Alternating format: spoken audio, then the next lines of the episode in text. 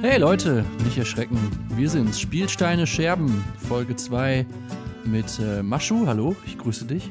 Grüß dich. Und mir. Hallo. Wir sind zurück bei Deutschlands größtem Brettspiel-Podcast. Äh, der große Podcast über Brettspiele, Tabletop-Spiele, Kartenspiele, Quartettspiele, Quartettspiele, Geschicklichkeitsspiele. Geschicklichkeitsspiele. Da, ich hätte auch mal wieder Bock auf ein Geschicklichkeitsspiel. Der, Aber der Podcast für coole Sprüche und nette Reviews. das ist eigentlich ganz gut. Das kann man so, das kann man so eins zu eins äh, in so eine coole Facebook-Werbung legen. Einfach schwarz auf weiß, unsere Gesichter nebeneinander und äh, Vielleicht noch ein Würfel oder so? der Claim. Damit man weiß, worum es geht. Ja. Genau, aber wir sind nicht der große Werbepodcast, wir sind der große deutsche Spiele-Podcast.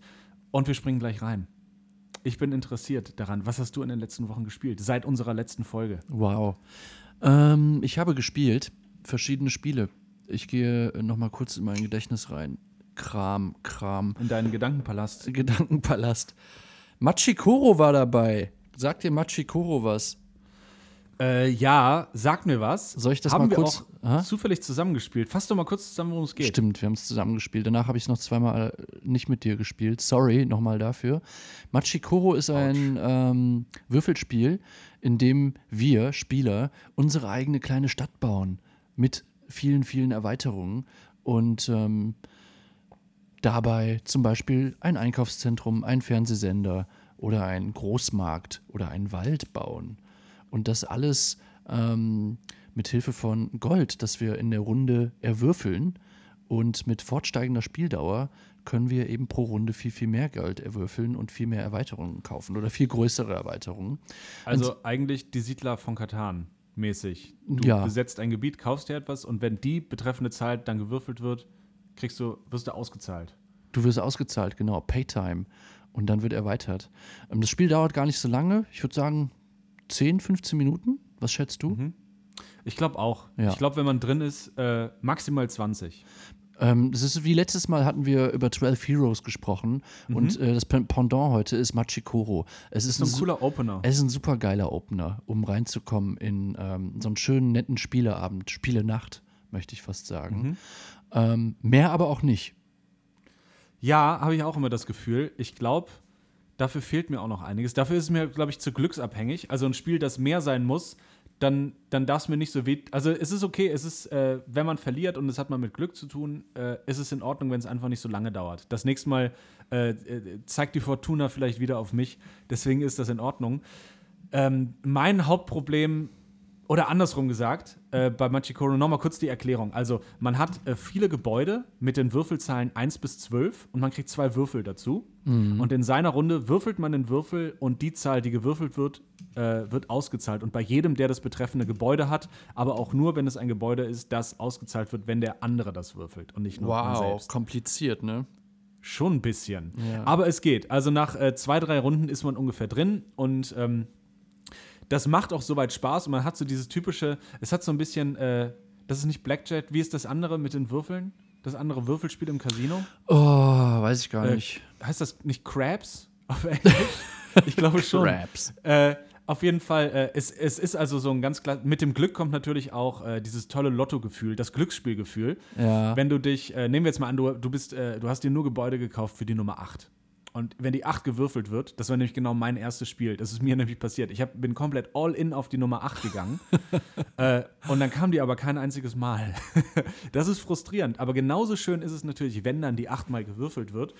Und wenn man Lust hat auf diese Art von Spiel, also Glücksspiel möchte ich damit sagen, wenn ihr glücksspielabhängig seid, dann ist Machikoro euer Spiel. Ich finde Ähm, halt dieses äh, Stadtbauthema, ich baue mir meine Stadt, das Gefühl habe ich halt nie während des Mhm. Das Spiels. ich, das, die Frage habe ich hier stehen.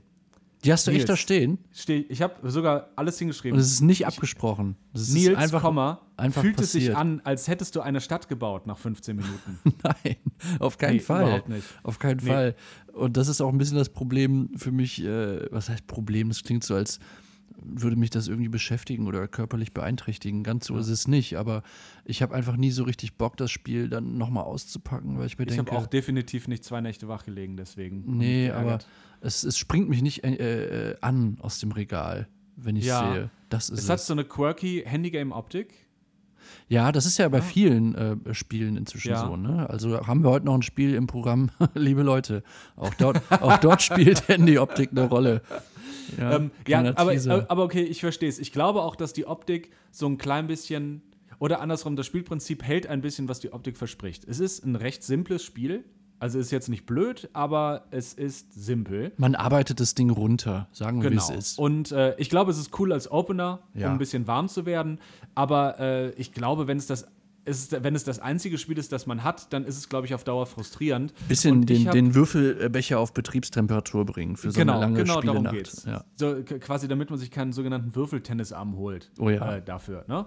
Und ähm, es gibt eine Sache, die mich noch ein bisschen gestört hat dabei. Und noch und zwar was? habe ich, äh, ist, mich hat was richtig gestört, nicht schlafen lassen. Ähm, und zwar habe ich im zweiten Spiel versucht, äh, das Spiel ein bisschen zu brechen. und äh, zwar gibt es die Möglichkeit, irgendwann, man würfelt am Anfang mit nur einem Würfel. Das heißt, die Häuser von 1 bis 6 sind im möglichen Bereich. Und irgendwann hat man dann die Möglichkeit, zwei Würfel zu würfeln wenn man ein bestimmtes Gebäude gekauft hat. Das heißt, man hat von da an so eine typische Gauss-Kurve in der äh, Verteilung der Würfelwahrscheinlichkeit oder der, äh, der gewürfelten Wahrscheinlichkeit. Das heißt, die Gebäude von äh, 5, 6, 7 sind häufiger oder sind wahrscheinlicher als äh, zwischen 2 und 11. Wobei Einser und Zwölfer, äh, wobei Einser gar nicht mehr gewürfelt werden, also zwischen 2 und 12. Und ich habe das zweite Mal versucht, nur mit einem Würfel zu spielen. Also ich habe mir nur Gebäude von 1 bis 6 gekauft. Und das war sehr mächtig. Bis zu dem Punkt, dass du eigentlich überhaupt keine Chance mehr hattest. Nach ein paar Ähm, Runden schon. Weil ja. du das Zweierwürfel die Taktik genommen hast. Es gibt halt, der, der Hack ist einfach, dass du auf äh, die ähm, Bäckereien gehst und äh, am Ende die Bäckereien erweiterst mit deiner Mhm. ersten Stadterweiterung.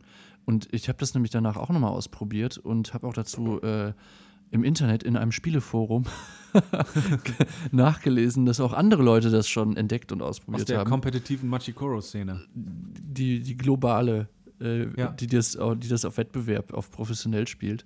Sind sechs Leute weltweit, aber Ja, nee, es sind wachsen. tatsächlich ziemlich viele. Letztes Jahr waren es noch fünf. Es gibt ja auch diese riesen Erweiterungsbox und so. Es gibt Leute, die spielen es richtig viel. Hm. Nee, und das ähm, ist offenbar tatsächlich äh, ein Flaw irgendwie, irgendwie so ein kleiner Hack, den man, den man Ja. machen kann. Wird Und dann Workaround angeboten? Ist das dann einfach verboten? Ist das quasi so eine dirty Machikoro-Taktik? Ja, aber wie willst du Also- es verbieten? Also im Sinne von, du kommst quasi im illegalen Wettbüro unter so einer äh, Wäscherei. Unten im Keller wird heimlich äh, Straßenmachikoro gespielt. Ja. Und wenn einer anfängt und geht nur auf die ersten sechs, dann merkt man, oh, der spielt, der, der spielt dirty. Ich dachte gerade, du hast irgendwie so eine Hausregel im Kopf, mit der man das äh, umgehen kann oder so. Ja, meine Hausregel wäre, es ist verboten. ähm, äh, ich, ich glaube, mir fehlt, ähm, das führt mich gleich so zu meinem, zu meinem Schlussfazit. Ich habe halt das Gefühl, dafür, dass es ein größeres Spiel wäre, was es auch, glaube ich, gar nicht sein will, deswegen ist es auch in Ordnung, Ja. Müsste es, glaube ich, eine passendere Möglichkeit geben, ähm, so eine Taktik zu kontern. Wenn ich also sehe, der eine geht jetzt nur auf 1 bis 6, kann ich das kontern, zum Beispiel damit, dass ich selber immer nur noch mit äh, zwei Würfeln würfel, aber das geht nicht, weil diese äh, Cafeteria oder Bäckereitaktik, von der du gesprochen hast, läuft relativ autark. Man ist nicht auf die Würfel des Gegners angewiesen. Und äh, das stört mich, glaube ich, ein Mhm. Ja, bisschen. gut, fühlt gut sich er kann sie wegkaufen. Das ist so das Einzige. Also, wenn du Ja. checkst, so dein, dein Gegenüber äh, spielt diese Teufelstaktik, dann äh, musst du halt schnell reingehen und dem äh, die, seine Gebäude äh, ab, ab, abtrünnig machen, abspinstig Ja. machen. Dann ist es dann aber nicht einfach so, ja, dann konnte ich deine Taktik mit deiner Taktik. Ja, dann kann man auch Mhm. einfach ein anderes Spiel spielen, was einem mehr Möglichkeiten gibt. Ich glaube, es ist wahrscheinlich eher andersrum. Das Spiel war als cooles, kleines Mini-Siedler geplant. Ich sage die ganze Zeit Siedler, weil man bei Siedler ja auch äh, bestimmte Gebiete hat, die erwürfelt werden und dann zahlen die aus. Und das war als Mini-Siedler gedacht mit einer netten Stadtthematik. Und, das Ding ist ähm, komplett außer Kontrolle geraten. Das ist komplett außer Kontrolle geraten. Der hat sich am Anfang gedacht, das ist ganz cool, das ist klein, aber mittlerweile äh, Kriege werden deswegen begonnen. Ähm, na, und ich glaube einfach, das Spiel ist äh, sehr viel größer geworden und da gibt es natürlich so die typischen Hacks, die sich dann die Profitaktiken raussuchen. Aber ich glaube, das Spiel soll gar nicht so groß auf Profitaktik gespielt werden. Das Spiel ist einfach ein süßes, kleines Spiel, das gar nicht mehr sein soll. Und ich glaube, dafür ist es voll in Ordnung. Ähm, Was hast du ich muss allerdings sagen, meine Freundin, meine Freundin hasst das Spiel abgöttisch. Deswegen, es gibt auch hitzigere äh, ähm, Meinungen zu dem Spiel. Oh ja. Ich habe so gespielt, wo wir bei meiner Freundin sind und hitzigen Meinungen. Wir haben gestern Abend eine Late-Night-Runde Underwater Cities eingelegt. Mhm. Ähm, auch wieder Städtebau, Auch wieder ein Spiel, wo ich am Ende nicht das Gefühl habe, ich habe groß Städte gebaut, aber ähm, ein sehr, sehr tolles, gutes, schweres Spiel. Also nicht schwer im Sinne von, ist es schwer zu gewinnen, sondern ist es ist heavy, ist es komplex. Ähm, wird gerne verglichen mit Terraforming Mars, also ein Engine Builder, das heißt, du baust deine Städte und du musst Produktionen äh, vorantreiben, um dann am Ende deine Stadt zu ernähren und am Ende mit diesen Städten Siegpunkte zu generieren. Dabei kannst du auf so einem kleinen äh, 3x3-Raster Städte bauen, musst die mit Tunneln verbinden und bekommst dann bestimmte Boni, wenn du die Städte, also deine Unterwasserstädte, mit äh, Landstädten verbindest. Die sind jedes Mal anders. Und das Ganze läuft über eine Worker-Placement-Mechanik. Spielt das in der Zukunft? Ich glaube, es spielt in der nahen Zukunft. Äh, Story ist, wir schreiben das Jahr 2025. Die Welt ist überbevölkert. Es gibt nur noch einen Weg, nach oben und nach unten. Und die Meeresspiegel sind gestiegen aufgrund des Klimawandels. Oder spielt das Ich glaube, das ist Rolle? gar nicht da drin. Okay. Ich glaube, das ist offen gehalten. Das kann man sich aber vorstellen, wenn man den Zugang Ja. jetzt haben will. Ich glaube, der, äh, ich glaub, der Macher des Spiels wollte nicht spoilern. Ähm, übrigens, äh, Macher des Spiels, das ist, heute, äh, das ist heute der rote Faden, der sich durch diese Folge zieht, dass wir hauptsächlich Spiele von Spieledesignern aus äh, dem europäischen Osten wählen. Oder zumindest dem Namen nach aus dem europäischen Osten nehmen. Äh, Underwater Cities kam letztes Jahr aus, 2018, und ist von Wladimir Suchi gemacht. Zumindest glaube ich, dass er so ge- ausgesprochen wird. S-U-C-H-Y. Und dann so ein kleines Akzent über dem Y. Ja. Wa- Was für mich persönlich heißt, ich, hab, äh, äh, ich spreche das nicht richtig aus. Aber ähm, ein sehr schönes Worker Placement Spiel. Jeder hat äh, in jeder Runde drei Aktionen und der Witz an der Sache ist, du ziehst Karten und wenn deine Aktion farblich zu dem Aktionsplatz passt, auf den du deinen Worker, deinen Arbeiter setzt, kriegst du den Bonus der Karte. Und dann gibt es äh, Aktionskarten mit kleinen Boni, also du kriegst Seetang dazu. Oder aber du kannst deine Engine, also deine Aktionsmöglichkeiten vergrößern, oder du kriegst permanente neue Fähigkeiten für deine Unterwassernation. Ein wirklich spannendes Spiel. Spieldauer etwas lang, ungefähr zwei Stunden. Wow. Aber ich muss ganz ehrlich sagen, ich bin ja ein Freund von Spielen, die so lange gehen, wenn du etwas aufbaust. Ich glaube, ich brauche dieses das Gefühl von, ich habe was aufgebaut, das funktioniert in meinem Kopf nicht mit und das habe ich in zehn Minuten gemacht. Sondern ich brauche wirklich meine zwei Stunden Städtebau. Ähm, und ganz, ganz typisch Eurogamig, am Ende äh, musst du irgendwann gucken, wann höre ich auf, meine Produktion zu steigern und wann gehe ich darauf, Siegpunkte zu machen mit meiner Maschine, mit meiner Stadt.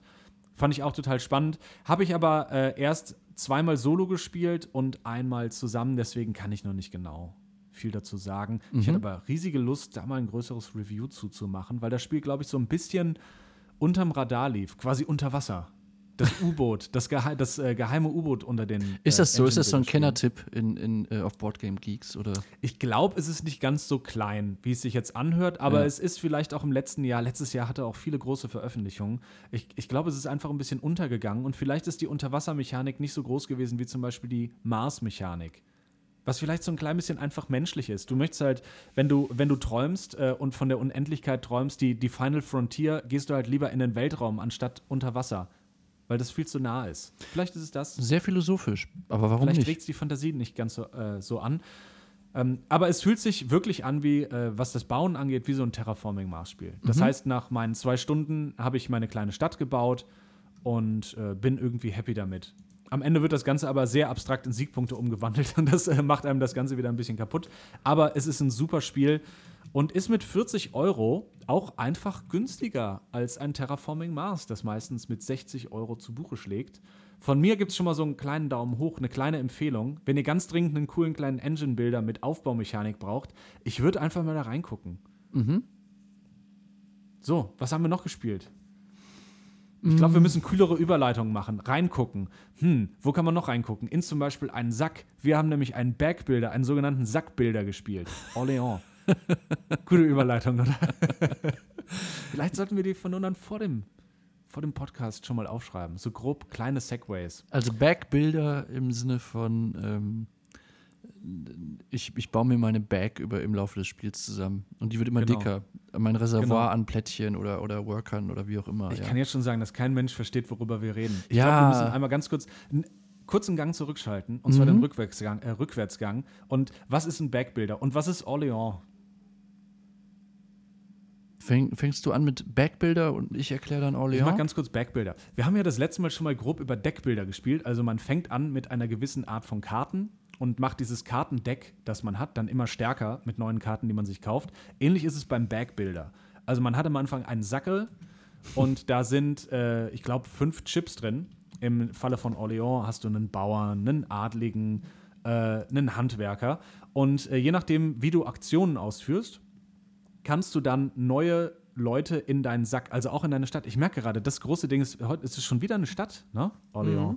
Man baut schon wieder, aber eine mittelalterliche Stadt auf.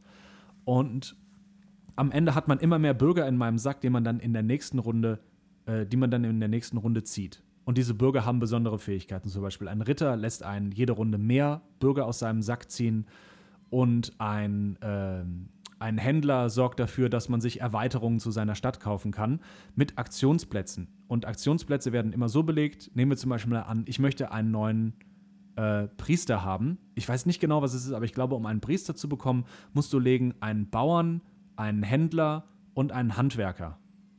Und dann darfst du dir äh, einen Priester holen, gehst auf dem Priester-Track vor und kriegst dazu noch weitere Boni. Genau. Und dann wird irgendwann dein Sackel immer dicker und deine Stadt immer reicher und deine Möglichkeiten immer größer. Genau. Sehr gut erklärt. Das ist sehr lieb. Das bedeutet mir viel. Ich habe das letzte Mal in der letzten Folge gehabt, dass ich bei Brass ein bisschen abgedriftet bin. Ich bin auch irgendwann in so meinen mein, äh, ätherischen Happy Place gegangen und äh, mit so Blut aus der Nase und wie so ein Orakel.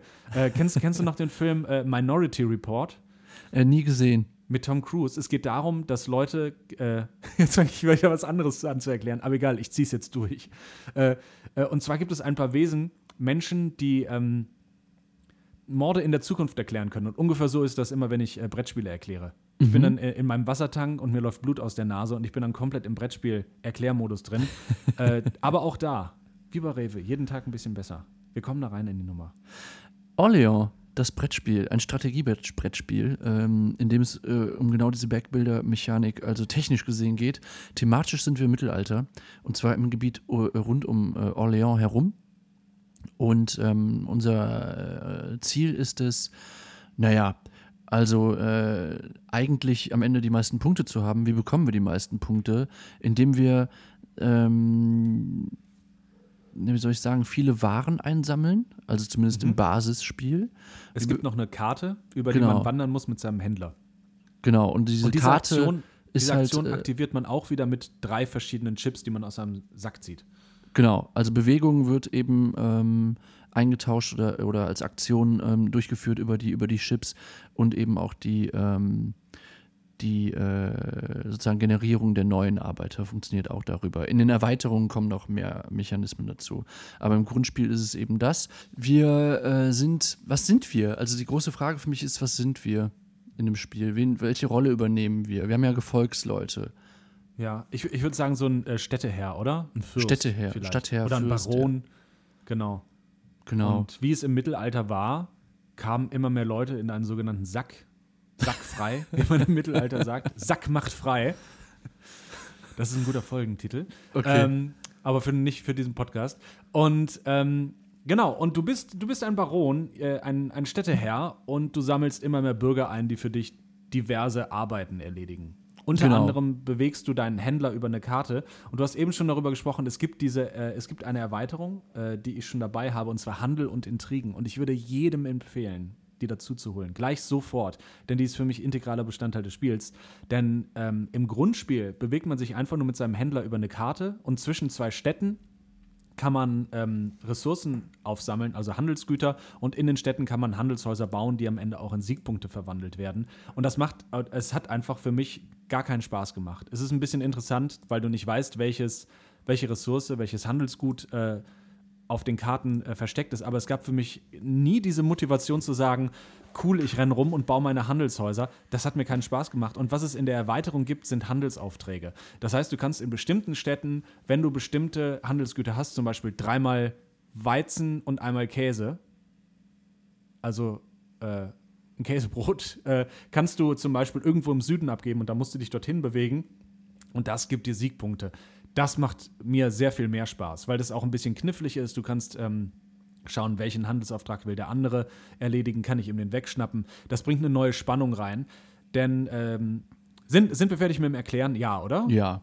So, am Ende gewinnt man mit Siegpunkten, am Ende muss man schauen, dass man seine Bürger, äh, äh, seine Maschine, also seinen Beutel, den man möglichst effizient äh, eingekauft hat, in Siegpunkte verwandelt, indem man zum Beispiel seine Bürger in, äh, ins Rathaus schickt, damit die dort bestimmte Boni bekommen. Dann gibt es noch ein paar extra Tracks, also ein paar Felder äh, oder äh, Streifen, auf denen man hochziehen kann. Aber äh, ich glaube, das ist alles so äh, Siegpunkt, Salat, Schnick, Schnack. Wichtig ist einfach nur, wie fühlt sich das Ganze an?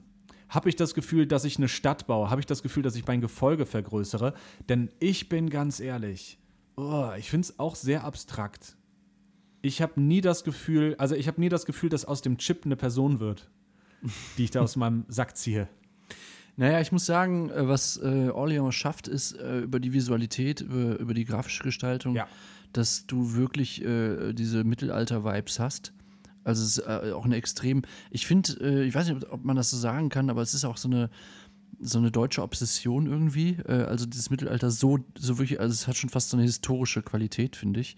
Äh, die äh, Art, wie die Karten dargestellt sind, wie die Gebäude dargestellt sind. Ja. Das erinnert alles an so mittelalterliche ähm, Zeichnungen oder äh, Illustrationen. nachkolorierte Holz- und Kupferstiche. Äh, genau, das Ganze, das finde ich ne? schon, also ich mag das schon extrem gern.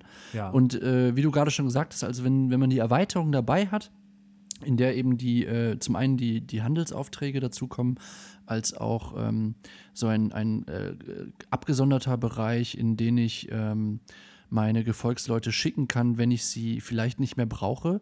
genau, der wird geändert. Äh, wie heißt dieser Bereich nochmal? Hast du das im Äh, Das Kopf? ist das Rathaus. Das genau, und das Rathaus, ist genau. ein anderes, also es gibt ein, in der Erweiterung einen anderen Rathausplan und da gibt es noch die Intrigenerweiterung zur Handelerweiterung, mit der man sich auch noch gegenseitig ein bisschen schaden kann. Mhm. Haben wir nicht gemacht, habe ich einmal gespielt, hat mich ein bisschen an die Intrigenerweiterung von Dominion erinnert. Das auch sehr, also man spielt das Spiel sehr für sich alleine. Außer dieser, äh, außer den Handelswegen kommt man sich kaum in die Quere und ab und zu kann es sein, dass jemand dir den letzten Chip von einer Sorte wegklaut. Aber das ist halt so dieses klassische Eurogame-Ding. Es ist ein Strategiespiel, das äh, mit wenig Interaktion arbeitet. Jeder, also eigentlich so ein schönes gemeinsam Alleinsein. Also in Ja, also es ist Ne? schon äh, vom äh, Ansatz her ziemlich äh, Euro-gamey, äh, sehr jeder Solo für sich. Und was aber das äh, Spiel äh, durch ein paar Klein Kleinigkeiten versucht, ist dann doch wieder mehr Kompetitivität äh, reinzubringen. Mhm. Also sei es dann durch die äh, Bonnie, dass wenn du beispielsweise dann den, wenn der vierte Mönch oder so äh, verteilt wird, bekommst du noch einen extra Bürger dazu. Und das ist aber dann so ein einmaliger Bonus, den kann nur einer äh, von allen Spielern an einmal bekommen. Das heißt, da ist schon eine gewisse Kompetitivität drin, da musst du dann schon drauf reagieren, was macht der andere. Genauso ist es bei den Aufträgen. Ähm, Ich, ich erinnere mich zum Beispiel, dass gerade es geht ums Rathaus schicken. Wenn du im Rathaus auf einen Posten deinen letzten, den letzten Chip gesetzt hast, kriegst du einen Sonderbonus. Genau. Und äh, also was ich spannend fand, was ich im Grundspiel auch so nicht gehabt habe, ist, dass ich ganz genau gucken musste, wann bist du der Startspieler und wann bin ich das? Weil der Startspieler die erste Aktion äh, ab, ähm, auslöst, also auch seinen ersten ins Rathaus schicken kann oder als erster. Und das fand ich sehr spannend, dass man wirklich mehr darauf achten musste, was ist bei dem anderen Ja. los. Ja, genau. Das macht es dann, also man ist doch ein bisschen mehr im, im Wettbewerb mit dem, mit dem äh, anderen Spieler. Das gefällt mir ganz gut. Ich äh, würde es gern noch ein paar Mal spielen. Ich habe ein bisschen die Befürchtung, dass sich das immer relativ ähnlich anfühlen wird. Das wird Ja. aber die Zeit zeigen. Du hast es schon öfter gespielt, ne? Ich habe es schon öfter gespielt. Ich habe es auch äh, vor allem, das ist nämlich auch noch ein Kritikpunkt bei mir, schon mit mehr als zwei Leuten gespielt. Aber so die generelle Langlebigkeit des Spiels oder Varianz im Spielprinzip. Die Aufträge sind immer anders, ähm, die Wertigkeit der Waren ist immer anders. Es kann zum Beispiel sein, dass in einem Spiel sehr viel Käse vorhanden ist und im anderen Spiel sehr viel Tuch. Aber es sind immer die gleichen Leute und man kann sich selber darauf festlegen, heute spiele ich zum Beispiel mal die äh, Schiffertechnik, das blaue Plättchen. Und ähm, ich habe aber bisher jedes Mal das Gefühl gehabt, ich äh, fange mit der Intention, eine Taktik zu verfolgen an und so zur Hälfte des Spiels mache ich doch irgendwie immer wieder das Gleiche. Man ist am Ende doch am. Ich habe das Gefühl, dass das Spiel es belohnt, wenn man breit aufgestellt ist, um auf bestimmte Situationen reagieren zu können, was dann meistens dazu führt, dass jede Taktik gleich ist mit so einer leichten Verlagerung hinzu. Dieses Mal habe ich vier mehr Händler oder dieses Mal habe ich vier mehr Schiffer ich würde auch so weit, also ich muss ganz klar sagen, von den, ich habe es, glaube ich, acht bis zehn Mal gespielt. Und ich habe nicht das Gefühl, dass mir ein Spiel ganz besonders in Erinnerung geblieben wäre nichts Persönliches gegen dich, dass mir ein Spiel nie, äh, nichts besonders, äh, nicht besonders in Erinnerung geblieben wäre, weil es irgendwie ganz besonders spannend war oder ich ganz besonders spezialisiert war. Aber nochmal ein kleiner Turnaround an der Stelle ich muss trotzdem sagen, dass es meistens eine sehr befriedigende Erfahrung ist, das Spiel zu spielen. Es, ist, es hat wirklich eine ganz eigene Wärme und Gemütlichkeit. Du greifst halt irgendwie in dein Sackerl und hast jedes Mal ein bisschen Spaß. Du kannst strategisch spielen und wirklich sehr weit vorausplanen. Du kannst taktisch knackig spielen in jeder Runde. Aber, aber, aber, es gibt ein Problem, das das Spiel hat. Und zwar habe ich das Gefühl, dass das Spiel sehr, sehr lange dauert, wenn man mit drei, vier Spielern spielt. Das war bei uns zumindest so. Wenn es dann noch dazu kommt, dass man einen Spieler dabei hat, der für seine Züge lange braucht, ist das, glaube ich, ah, dann wird es, glaube ich, anstrengend. Mhm. Man selber ist, man kann sehr schnell fertig sein mit seinem Zug, man kann aber auch viel Zeit darauf äh, setzen, dass, äh, ja, dass man seine Züge auskostet. Und dann kann ich mir vorstellen, das Spiel dauert zu zweit knapp anderthalb Stunden. Also es ist schon ein großes Spiel. Mhm. Und das kann auch mal auf zwei Stunden gehen. Also wir reden hier von einem abendfüllenden Spiel, wenn man sagt, wir machen einen Brettspielerabend. Man fängt mit so einem kleinen Machikoro an und dann geht man gleich zu Orléans über. Das ist lang mit vier Leuten. Zwei Stunden. Vor allem, ja, das ist ja auch Stunden ein Problem, dass das jetzt, nicht nur, dass jetzt nicht nur das Spiel hat, sondern das, das tritt ja. häufig auf, ne? Das, das Ganz sicher, es, äh, es hilft auch zum Teil, es hilft auch zum Teil, dass man äh, manche Phasen des Spiels, zum Beispiel das Legen auf die Aktion, die man später auslösen möchte, zeitgleich ausführt. Mhm. Und auch da habe ich leider das Problem, manchmal schaue ich automatisch darauf, was macht der andere. Ist es klüger, jetzt etwas nicht zu tun, weil der andere mich damit nicht direkt bedroht? Ähm, Finde ich ein bisschen unelegant. Dann ist aber auch die Sache, wenn man nacheinander Aktionen nutzt, oder aufbaut, diese Aktion, dann wird es noch mal länger dauern. Ich glaube, sie macht es schon äh, ganz gut im Gegensatz zu anderen Spielen, in denen Aktionen sehr lange dauern. Zum Beispiel Terra Mystica. Dort dauert einfach äh, die Aktion eines anderen Spielers unheimlich lange, mhm. wenn er mhm. lange überlegt. Und das ist ein Spiel, bei dem man lange überlegen muss, weil man zwei, drei Züge im Voraus denkt. Hier ist das nicht so schlimm, aber für ein Spiel, das mit einer sehr simplen Deckbildermechanik läuft, dauern, dauert es mir, glaube ich, auch zu lang. Um, um, ich, hab, ich glaube, dass äh, das Spiel rechtfertigt seine epische Spieldauer eigentlich nicht durch das, was gemacht wird. Ich glaube, dass es einfach in der Dramaturgie des Spiels knackiger gewesen wäre, zu sagen, wir machen ein paar weniger Runden, äh, es gibt weniger Runden oder es gibt, äh, also von vornherein, ohne dass man sich selbst eine Variante dazu ausdenken muss. Das, das, ist, ein, das ist ja noch ein Punkt, den wir vergessen haben. Das finde ich aber, also es gibt viele Runden, genau, weil wir viele ähm, äh, Sanduhrkarten, Sanduhrkarten heißen die, glaube ich, ne? Mhm. Haben genau. äh, 18 Stücke an der Zahl und die stehen eben jede für eine Runde und dann eben auch für ein historisches Ereignis, das ähm, positive oder ne äh, negative Effekte auf alle Spieler gleichzeitig haben kann. Ähm, deswegen hilft es auch, wenn du ein paar Runden gespielt hast, dass du ungefähr weißt, welche historischen Ereignisse stattfinden werden. Die äh, können dann zum Beispiel dafür sorgen, dass du wenn du zu viele Münzen gesammelt hast, dass du den Zehnt zahlen musst, den Kirchenzehnt. Ähm, oder, oder du kannst eine bestimmte Art von Bürgern nicht kaufen, diese Runde. Genau, sowas kann dann eben passieren. Ähm, ich finde den, den, äh, das Element, dass du eben nochmal ein paar historische Ereignisse im Spiel hast, erstmal gut. Äh, zum Zweiten aber genau, wie du sagst, 18 Runden fühlt sich dann schon wieder fast ein bisschen lang an. Ich habe auf mhm. der anderen Seite bei anderen Spielen, die nur über vier oder fünf Runden gehen, zum Beispiel, ähm, wie, bei, bei welchem Spiel war das? Bei. Terra äh, Mystica hat zum Beispiel fünf oder sechs Runden. Genau, äh, Imperial Die dann aber auch immer länger werden. Äh, ähm, Keyflower hat, glaube ich, auch vier, vier Seasons. Mhm. Da fühlst du dann, ein gutes äh, Eurogame, das, das so aufgebaut ist, da hast du dann immer am Ende das Gefühl, okay, jetzt hätte ich noch eine Runde spielen können. Mhm. Äh, äh, deswegen, äh, es war fast knapp von der, von der Zeit her und bei äh, Orléans hast du ein bisschen das gegenteilige Gefühl. Du hast das Gefühl, okay, zwei, drei Runden weniger hätten es auch getan. Mhm. Ich habe ähm. auch am Ende das Gefühl, am Ende kann ich alles schon machen. Mhm. Und ich bin eigentlich ein Freund äh, bei Engine-Bildern oder bei allem, äh, so bei äh, Ressourcen-Produktionsspielen, ähm, bei dem ich meine Maschine immer produktionskräftiger mache. Mir fehlt bei einigen Spielen schon am Ende noch so eine Runde, wo ich noch mal einmal richtig rausproduzieren kann oder mhm. wo wenigstens die Produktion in Siegpunkte verwandelt wird. Und hier habe ich das Gefühl, jedes Mal im letzten Viertel des Spiels, oh, es zieht sich ein bisschen. Ich finde das Spiel dennoch schön, weil es auch so ein klein bisschen zu dieser sehr gemütlichen Atmosphäre passt. Und auch wenn es kompetitiver geworden ist mit der Erweiterung, ist es eigentlich kein wirklich kompetitives Spiel. Die, mhm. äh, die Punktewertung ist so abstrakt, dass man nicht wirklich sehen kann, wer am Ende gewinnt. Wir hatten das bei unserem Spiel so, ich war mir so sicher, dass du, äh, dass du den Sieg mitnimmst und dann war es ganz anders. Und das hätte ich, äh, also es ist kaum möglich rauszurechnen, wie viel der andere hat. Ja. Und ähm, das macht es natürlich sehr gemütlich und es lädt dazu ein, einfach mal ein bisschen drauf loszukaufen. Man kann sich nicht groß aus dem Spiel äh, ausschließen, indem man die falschen Bürger holt. Man kann immer irgendetwas damit anfangen.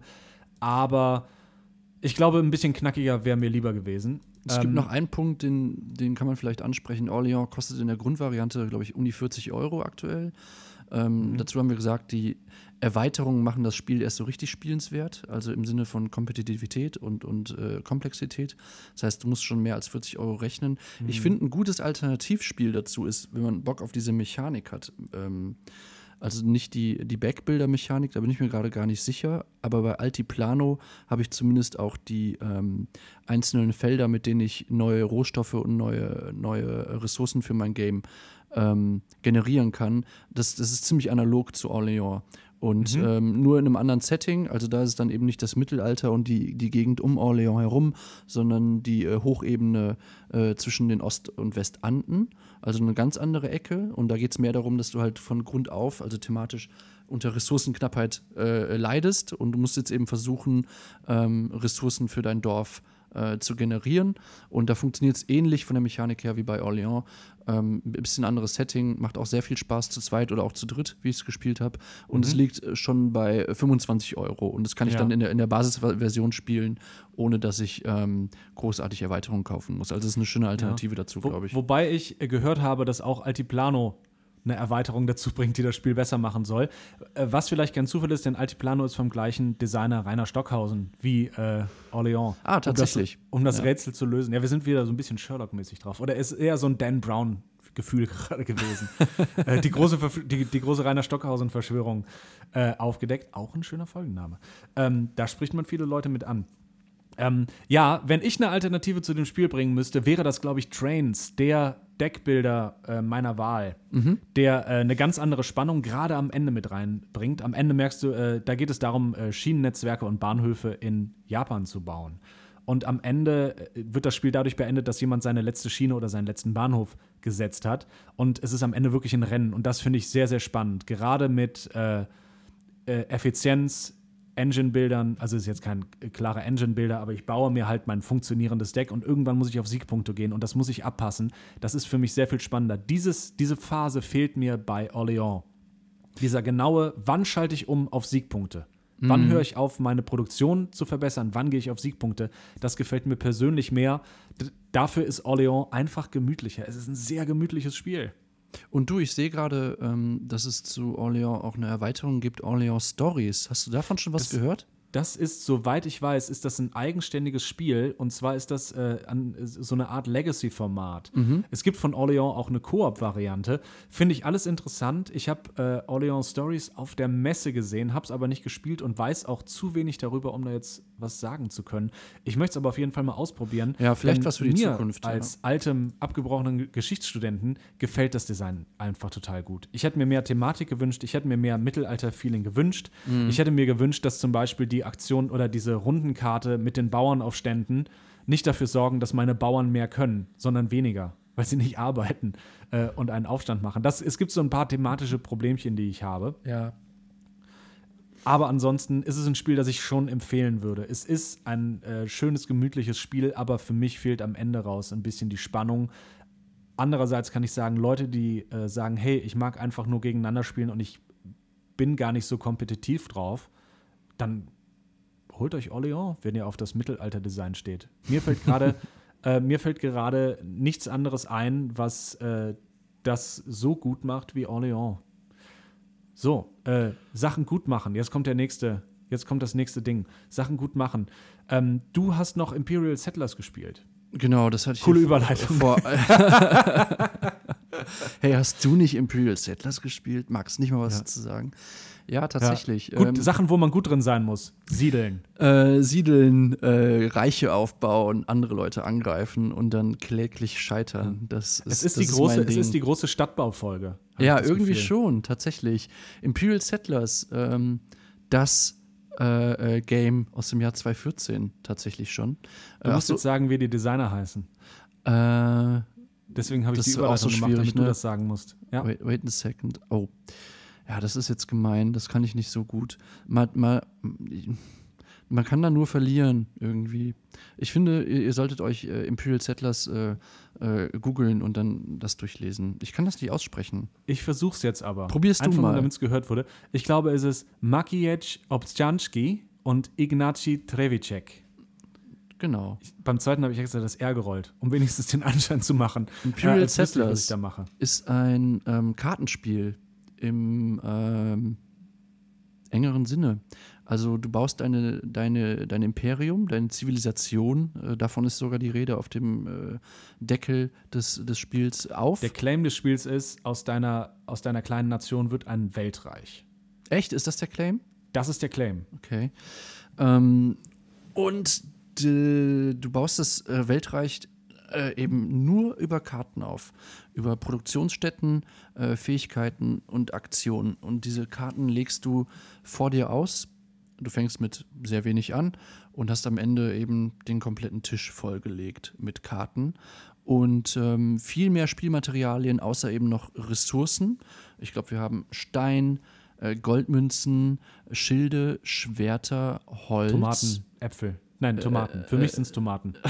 Tomaten, Äpfel. Es läuft unter Nahrung, dann ist der Oberbegriff. Genau, Nahrung noch. Man soll Äpfel und Tomaten nicht vergleichen. Das- Deswegen das- machen wir das auch nicht. Das sind die äh, Ressourcen, mit denen du dein, dein Reich ausbaust.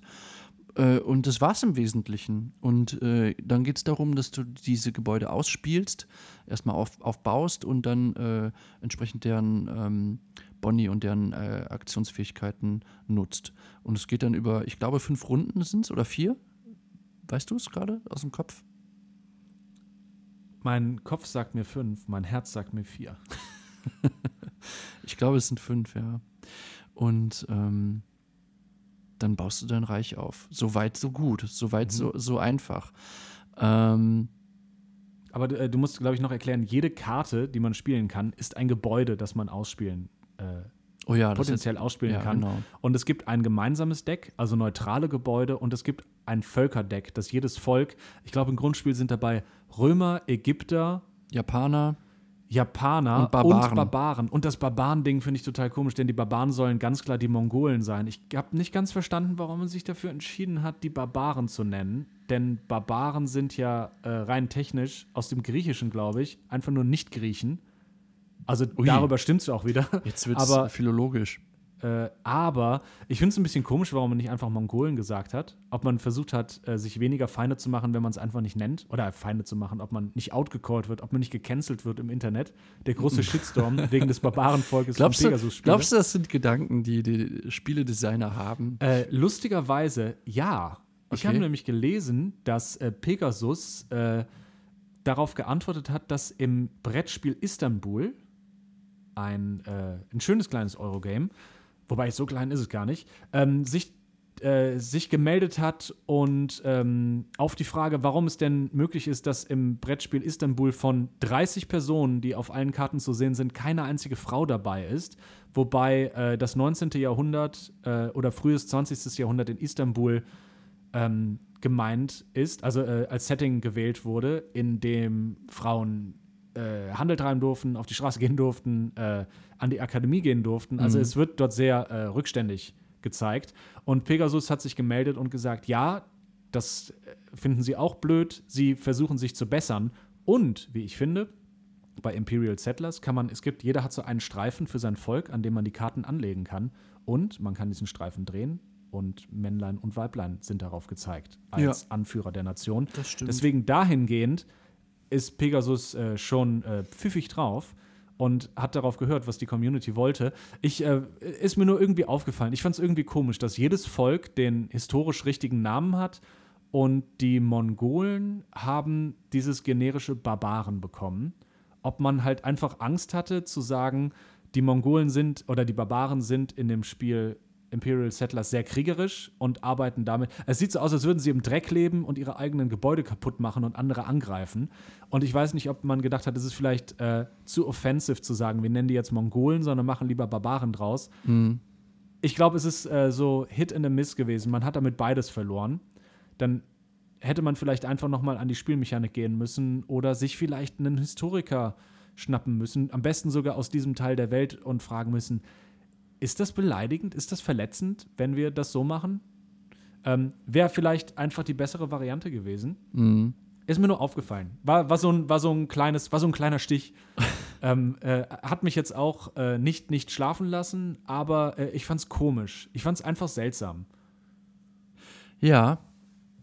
Ja, guter Punkt. Ähm, ich habe gehört, dass Pegasus aber in letzter Zeit generell so ein bisschen mehr auf so Sachen achtet. Äh, Kannst du das bestätigen? Also ich habe es, glaube ich, äh, gelesen irgendwo im Internet. Ich überlege gerade, was ich noch von Pegasus habe. Ähm, ähm. Ah, was ist denn noch von Pegasus? Sonst also so von den großen Spielen, die mir jetzt einfallen. Ich weiß, dass die Bretter Porté gemacht haben. Ich weiß, dass die das neue Imperial Settlers rausgebracht haben, was, glaube ich, recht divers aussieht auf dem Ding. Also, äh, keine Ahnung. Können wir einfach mal schauen. Der, der große Pegasus, der große ja, können wir mal für, Pegasus-Diversitätscheck. für äh, eine Folge im neuen Jahr äh, Genau. äh, uns vornehmen. Nochmal zurück zu Imperial Settlers. Ähm, wir haben jetzt kurz darüber gesprochen, wie das Spiel funktioniert. Ersteindruck nach zwei Runden, ähm, die ich gespielt habe, ist, es ist ziemlich einsteigerfreundlich. Äh, das äh, funktioniert sowohl über das äh, Design, das du, glaube ich, äh, wieder als ziemlich ähm, Handy-esque, äh, Handy-Game-mäßig äh, bezeichnen würdest. Ich stimme dir dazu. Äh, das ist, ähm, erinnert doch sehr an äh, äh, Games aus dem App Store. Äh, Und ähm, ich glaube, das ist auch so ein bisschen äh, das Ziel des Spiels, sich an eine Mhm. etwas breitere äh, Kundschaft, äh, die auch äh, jetzt nicht nur Hardcore-Brettspieler, sondern eben auch Leute, die vielleicht, für die vielleicht äh, Imperial Settlers so das erste äh, erste größere Brettspiel sein könnte, ist äh, und sich an die richten. Das funktioniert, glaube ich, gut und das funktioniert auch in, äh, im Spiel selber gut, weil das jetzt nicht besonders kompliziert ist zum Reinkommen. Ich muss sagen, dass das aber, was es verspricht über den Titel, also Imperial Settlers und ich baue meine Zivilisation auf und es ist auch sogar noch kompetitiv. Äh, äh, Man kann sich, man kann sich, äh, also man kann sich angreifen. genau. Und äh, es geht ganz klar darum, der mit den meisten Siegpunkten gewinnt und nicht der mit den coolsten kleinen Figuren äh, in seiner Stadt. Also es ist definitiv ein Gegeneinanderspiel. Ähm, man muss aufpassen, dass man mit diesen Schilden und Schwertern am Ende, also man kann gegenseitig äh, seine Gebäude zerstören. Und man muss aufpassen, dass man genug Verteidigung und Angriff hat, um das auch so zu spielen. Ich finde halt trotzdem im, im Gegensatz zu vergleichbaren Spielen ist diese, dieser ganze Militäraspekt, also ich bin jetzt kein Fan davon, es muss nicht in jedem Spiel vorkommen, Mhm. aber ich finde es halt, wenn, wenn man das denn ernst nehmen will, finde ich den, die ganze Mechanik relativ rudimentär. Also gibt es halt Spiele, wo es, wo es, wo es irgendwie deutlich ausgefeilter ist äh, als hier. Also die, die Schwerter und Schilder sind genauso eine Ressource, die du mit deinen Gebäuden produzieren kannst, wie Essen, Holz, Stein äh, und Arbeiter, also Bevölkerung. Ich, also es, es ist einfach eine weitere Ressource, mit der du spielen kannst. Ich habe in einem Spiel mal versucht, sehr kriegerisch zu spielen und habe dann auch ziemlich hart gewonnen. Ähm, mit, welcher, dadurch- mit welchem, äh, äh, mit welcher, mit ich welchem Volk? meine, äh, also entweder waren es die Römer oder die Japaner. Aber mit den Römern habe ich auch das Gefühl gehabt, weil die ähm, Gebäude, die Waffen produzieren, also die Angriffsressource produzieren, auch recht viele Siegpunkte produziert haben, Mhm. war das äh, quasi ein No-Brainer zu sagen, okay, ich kann damit mehr bekommen und ich nehme meinem Gegner damit äh, sein, also, äh, seine Möglichkeiten. Und immer in einem Spiel, wenn es die Möglichkeit gibt, nicht reaktiv zu spielen, sondern wirklich proaktiv reinzugehen und zu sagen, ich nehme dir vorher etwas weg und dann musst du darauf reagieren oder ich mache dir deinen Plan kaputt, ist immer mehr wert, als äh, seinen eigenen Plan zu verfolgen. Denn äh, wenn der andere das nicht bei einem macht, dann spielt man selber ohne, äh, wie soll man sagen, verdeckte, verdeckte Informationen für seinen eigenen Plan, aber man nimmt dem Gegner die Informationen weg, die er hat oder die Möglichkeiten weg. Das ist schon okay. Ähm, und es gibt eine klare Kontermöglichkeit. Man kann relativ gut äh, Schilde produzieren und es gibt genug Gebäude, die man sieht, die einem die Verteidigung ermöglichen. Würde ich sagen, ist dahingehend ausbalanciert. Und man, äh, man kann das Spiel, man kann sich auch ein eigenes Deck zusammenbauen. Habe ich bisher noch nicht gemacht. Und ich hatte auch nicht das Bedürfnis und hab's auch nicht. Und ich werde das auch nie tun. Aber man kann. ein Turnierdeck. Ja, was mich dann gewundert hat, ist, dass es zum Ende hin äh, aber auch sehr, ähm, sehr äh, pass gut passieren kann, dass du als äh, Spieler lange wartest, weil der andere vielleicht noch viel, viel mehr äh, Schritte macht als du selber. Also Downtime äh, wäre hier das Stichwort. Das kann durchaus passieren, dass, dass äh, sich das dann doch sehr nach einer, nach einer Runde Solitär und Kartenlegen anfühlt. Mhm. Für mich hat sich auch leider, und ich glaube, es hat ein bisschen was am Spielmaterial, das eben nur aus Karten besteht, äh, leider hat es nie so wirklich das, dieses Feeling, dass du dir wirklich was aufbaust. Also, dass du dir wirklich irgendwie ein, ein, ein Reich aufbaust oder, oder ein, ein Imperium, sondern es, du legst halt Karten ab, die gut zueinander passen. Könnte man, wenn man böse ist, sagen. Ähm, und die trotz allem dann sehr, sehr liebevoll gestaltet sind, eben in einer bestimmten Ästhetik, in einem bestimmten Design. Das kann man mögen äh, oder nicht. Ähm, ich würde trotzdem sagen, wenn man äh, auf der Suche ist nach einem Spiel, in dem ich eine Zivilisation, ein Imperium, ein Reich aufbaue und, und mit dem jetzt eben äh, Siegpunkte erzielen kann, dann gibt es deutlich bessere Alternativen als Imperial Settlers. Also die viel mehr Spieltiefe nochmal vermitteln, als, als dieses Spiel das kann. Meiner Ja. Meinung nach. Das glaube ich auch. Ja. Ähm, ich würde aber dennoch sagen, es ist ein, äh, ähnlich wie Orléans, ein schönes Einsteigerspiel. Ich habe es Ja. damals, äh, ich glaube, bei dem Pe im Pegasus Sale für 20 Euro gekauft Mhm. und es läuft meistens zwischen 20 und 30 Euro. Dafür finde ich das gut. Das ist äh, relativ hoher Wiederspielwert, dadurch, dass man ja seine, äh, sein Volk äh, wechseln kann, dadurch, dass man jedes Mal andere Karten zieht. Ähm, ich glaube, das Kombo-Potenzial ist auch etwas, was Spaß macht. Also, äh, wenn man Spaß daran hat, dass man sagt, hey, ich produziere ein Holz, dann benutze ich das dort mit dem anderen Gebäude, das wandle ich äh, in das um, dann mache ich daraus Siegpunkte. Ähm, das hat man auf jeden Fall. Das meintest du auch eben mit, manche Züge werden sehr, sehr lang und der andere sitzt dann ein bisschen bedrüppelt da, weil er sich denkt, hm, ich habe mir keine Kombo zusammengebaut. und, und, dann muss er, und dann muss er noch eine Minute sitzen und, der, und dann so, ah, hm. Ähm, ja, ich glaube aber, dass auch das etwas ist, was äh, sich irgendwie ein bisschen ausbügelt. Findest du das Spiel abstrakt? Äh, denn ich habe nicht am Ende das Gefühl gehabt, mein Volk ist jetzt zum Weltreich geworden. Ich habe das Gefühl gehabt, ich habe jetzt zwölf Karten dahingelegt, die viel Holz, Tomaten und Leute produzieren und am Ende habe ich 50 Siegpunkte damit gemacht. Mm, Ja, ich, es ist schon abstrakter, als ich gedacht hätte. Ähm, ich, äh, alleine was, was Packung und Titel versprechen, ähm, habe ich dann doch ein abstrakteres Gefühl. Was erstmal Der Name Imperial Settlers ist ganz komisch. Was Also es aber- hat nichts mit Imperial Settlers zu tun. Ich, ich finde halt, das Abstraktionslevel an sich ist erstmal kein Problem. Also ich finde halt, es gibt Spiele wie beispielsweise Keyflower, die finde ich mega abstrakt erstmal in der Visualität, äh, weil die, ähm, weil das Balancing und die, die, die Mechaniken im Spiel aber so ausbalanciert sind und, und ähm, so viel Spielfreude auch lang, langfristig äh, garantieren, äh, ist das gar kein Problem. Aber dann muss das eben auch äh, so sein. Und hier habe ich dann das Gefühl, okay, äh, die, äh, die Kombos und die Mechaniken, die ich mir da zusammenlegen kann, hat natürlich auch alles was, ein bisschen was mit Kartenziehglück zu tun. Du ziehst ja ständig Karten nach. Wenn du Pech hast, sind die guten Karten irgendwie weiter unten im Stapel, dann kommst du ja gar nicht zu während des Spiels, die auszupacken und so weiter. Ähm, deswegen, also mich holt es jetzt persönlich nicht so, so wahnsinnig Okay. ab. Ja. Ich, äh, ich kann es verstehen. Ich äh, finde aber dennoch, wenn man das Spiel äh, günstig bekommt oder gebraucht, ist es ein schönes Einsteigerspiel. Es ist ein schönes Spiel, das man mal Das eben absolut, auspacken kann. ja. Es holt die Leute optisch ab. Es, äh, die ähm, Mechanik ist nicht so kompliziert, dass du Leute verlierst. Du brauchst Spielzeit- keine Stunde, um es jetzt zu erklären. Das ist ja auch äh, bei anderen Spielen äh, durchaus mal möglich. Genau. Und hier geht es echt schnell. Du bist schnell Das drin. meiste erklärt sich von selbst. Es gibt nicht viele Son äh, Sonderregeln.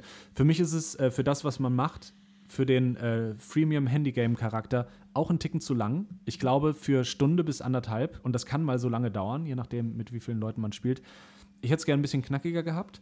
Und apropos knackig, Punkte und Combo. Wir kommen jetzt zum, zu, also zu meinem persönlichen Lieblingsspiel des letzten Monats.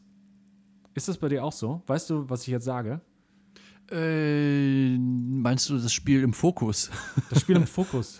Im, äh, Im Fokus meiner Begierde. Ja. Äh, Res Arcana. Ja. Dieses Jahr rausgekommen, gemacht von Thomas Lehmann oder Thomas Lehman, der, äh, wie er sich selber nennt. Äh, Ist das ein Künstlername? Man weiß es ich nicht. glaube, es ist ein Künstlername. Ähm, dieser, äh, dieser gute Herr ist schon auffällig geworden durch Spiele wie Race for the Galaxy und Roll for the Galaxy. Ähm, und die, der Witz, das Spielprinzip steckt im Namen Race. Es ist nämlich wirklich ein Rennen nach Siegpunkten. Race Arcana. Ich reiß mal ganz schnell ab, worum es geht. Denn ich merke, wir haben nicht mehr so viel Zeit.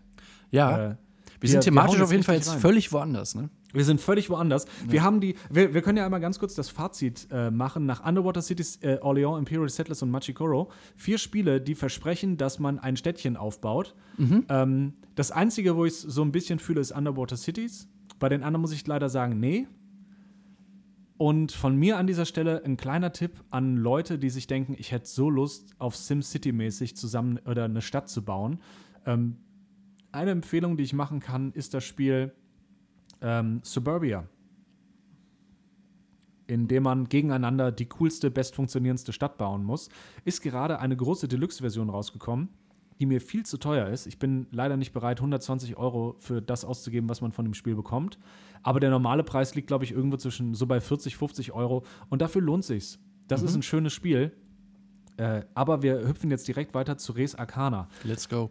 Res Arcana handelt davon, dass wir konkurrierende Magier sind, die die Magier mit den meisten Siegpunkten werden wollen in der Welt der Magie.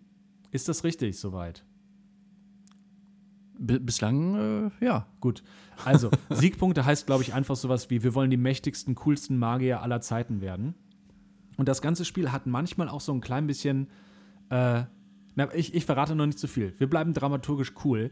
Und äh, dafür hat man folgende Möglichkeiten. Jede Karte, die man äh, besitzt, in, äh, die in den eigenen Besitz kommt, gibt einem die Möglichkeit, Ressourcen zu generieren oder Ressourcen umzuwandeln oder Siegpunkte zu generieren mit den Ressourcen, die man hat manchmal auch ohne. Und dafür steht einem Folgendes zur Verfügung: die Magierkarte und acht Karten, die, aus Artef äh, die Artefakte darstellen. Und das können zum Beispiel sein eine Totenkopfkerze oder ein Drache. Das sind alles Artefakte, äh, die man jedes Mal in sein Deck aus acht Karten bekommt. Außerdem gibt es Orte der Macht, die frei zugänglich sind für beide Spieler, die man bezahlen muss mit äh, Ressourcen. Und es gibt Monumente und besondere Fähigkeiten, die man jede Runde neu auswürfelt. Um es kurz zu machen, es gibt äh, viele kleine äh, äh, Puzzlesteinchen, die dazu führen, dass man am Ende seine Maschine zusammenbekommt. Das heißt, man muss fast alles bezahlen, um es ausspielen zu können. Und dann kann man die Fähigkeiten dieser Karte nutzen. Das Besondere, also so weit, so gut. Ich glaube, mhm. das äh, kommt jedem relativ bekannt vor von diversen anderen Spielen. Was wirklich besonders ist bei diesem Spiel, ist einfach die knackige Spieldauer. Es geht, äh, zu, sobald jemand zehn Siegpunkte hat, wird am Ende der Runde geguckt, äh, also mehr als zehn Siegpunkte, wer die meisten Siegpunkte gewonnen hat. Das sah bei uns in den Spielen, die wir bisher gespielt haben, jedes Mal so aus, dass der Gewinner, meistens du, äh, meistens mit einem Siegpunkt davongezogen ist. Und das ist wirklich die letzte Runde. Du, äh, du knobelst, du kniffelst drum, wo kriege ich noch einen Siegpunkt raus? Wie kriege ich es noch irgendwie hin, das Ding zu drehen? Und diese Spannung, gerade im letzten Drittel, habe ich so bei keinem anderen Spiel dieses Jahr mitbekommen. Das stimmt. Absolut. Also das Vielleicht ist musst wirklich du noch ein bisschen erklären. Habe ich was vergessen? Mm, ja, du legst halt Karten vor dir aus, ne? Also du hast ja. halt ein Deck von sehr wenigen Karten, ich glaube acht oder zehn.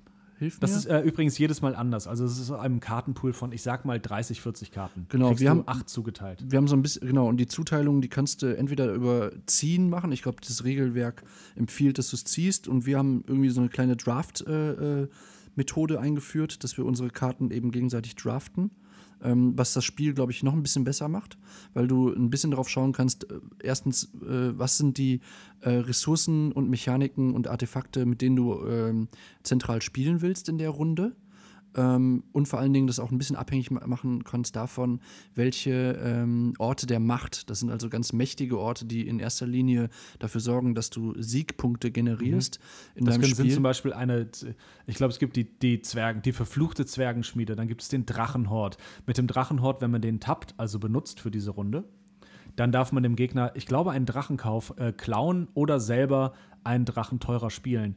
Ähm, oder ich glaube, das war das Bestiarium, mit dem man dem anderen Sachen klauen kann. Also sehr unterschiedliche Orte und, der Macht genau. und, und, nicht in jeder Runde sind alle verfügbar. Das heißt, du hast halt, äh, die Runden fühlen sich jedes Mal ein bisschen anders an und deswegen macht dieses Drafting, also dieses Auswählen der Karten vor dem Spiel äh, absolut Sinn weil du dann eben dir schon während der, der, der, Kartenziehphase so ein bisschen aus, ausmalen kannst, äh, worauf du dieses Mal spielst. Und das genau, was, was man auch machen sollte. Also das Spiel kann sehr, sehr knackig 30 Minuten dauern und dann ist es vorbei. Mhm. Ganz genau. Und dann legst du eben aus und dann spielst du eben Runden. Du hast äh, ein wichtiges Element ist, wie bei anderen Spielen auch, ähm, dass äh, ich passe und werde dadurch nächste Runde zum Startspieler und kann mir dann bestimmte Bonnie als erster aussuchen in der und nächsten Runde. Und ganz wichtig, äh, wenn du passt, dann bekommst du den Startspielermarker, der selber einen Siegpunkt wert ist. Das heißt, man kann, äh, was auch wieder einfach wirklich eine geniale kleine Mechanik ist. Total Nehmen wir elegant. einfach mal an, beide haben neun Siegpunkte. Der, der zuerst passt, hat das Spiel gewonnen. Denn am Ende der Runde wird geguckt, äh, ich habe zehn Siegpunkte, einfach dadurch, dass der Startspielmarker bei mir liegt. Aber wann passt er so? Er weiß es halt Genau, nicht. das weil- Ding. Oder kann es vielleicht sein, riskiere ich, dass wenn ich jetzt passe, dass der andere noch irgendetwas hat, um zwei Siegpunkte machen zu können. Und dieses Hin und Her fühlt sich für mich zum Teil an wie Magic, also wirklich so ein kompetitives Kartenspiel gegeneinander, Kopf an Kopf. Ähm, nur, dass man sich gar nicht so sehr schadet, aber es ist halt wirklich ein Rennen um die Siegpunkte. Wer schafft es zuerst, eine effiziente Maschine zu bauen, die möglichst viel generiert und einfach das Kombo-Potenzial. Also in keinem anderen Spiel, das mir jetzt auf die Schnelle einfällt, habe ich diese Möglichkeit gehabt zu sagen, ich äh, baue alle meine Karten so aneinander oder lege sie nebeneinander, dass die eine auf die andere reagiert, dass ich mit der einen zum Beispiel Feuer oder Elan produziere und das andere wandelt ein Elan in zwei Wasser um. Diese zwei Wasser kann ich in einem Ort der Macht nutzen, den ich vorher gemacht habe, um einen Siegpunkt zu generieren. Ungefähr so läuft das. Dann gibt es noch, ich habe im letzten Spiel eine, äh, äh, eine Strategie verfolgt, bei der ich meine eigenen Karten opfere und wiederbelebe und dadurch immer zwei, drei Ressourcen extra bekomme. War aber leider natürlich, ist natürlich das Problem, dass äh, meine Ressource, die mir ausgegangen ist, war Zeit. Du warst immer sehr viel schneller fertig und konntest, äh, konntest dir immer den Startspielermarker holen. Und ähm, das hat am Ende dazu geführt, dass du mit einem Punkt gewonnen hast. Weil meine Maschine einfach zu langsam war dafür und nicht Ja. schnell genug äh, losgehen konnte. Es gibt einen Aspekt im Spiel, mh, bei dem ich das Gefühl habe, dass wir den sehr wenig nutzen. Und ich weiß nicht, ob andere Spieler den mehr nutzen. Das ist äh, die Möglichkeit mit deinen Drachen. Also es gibt ja nicht nur einen, es gibt ja, glaube ich, ich schätze drei, vier, fünf Drachen im Deck, die du theoretisch haben kannst.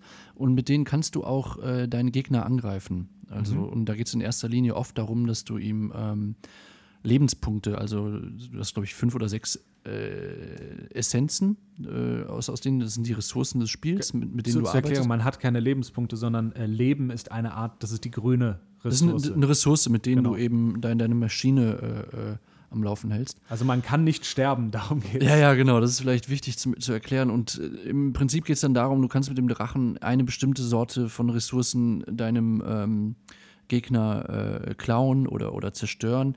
Und das ist aber eine Mechanik, die wir in den ganzen Spielen, die wir jetzt gespielt haben, eigentlich nie genutzt haben. Also eigentlich brauchst du sie nicht, weil das Spiel so schon kompetitiv genug ist. Ist Ja. zumindest mein Eindruck.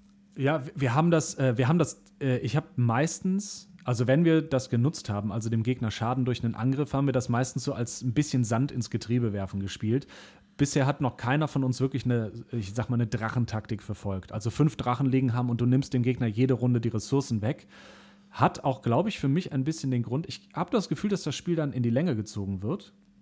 Ähm, aber ich habe momentan auch das Gefühl gehabt, dass ich bisher noch nie alle Teile zusammen gehabt hätte, um sicher mit so einer Taktik gewinnen zu können. Mhm. Oder wo ich einfach sage, das ist besser als eine andere Karte. Aber wäre natürlich interessant. Wir können natürlich mal ausprobieren, das genau darauf anzulegen.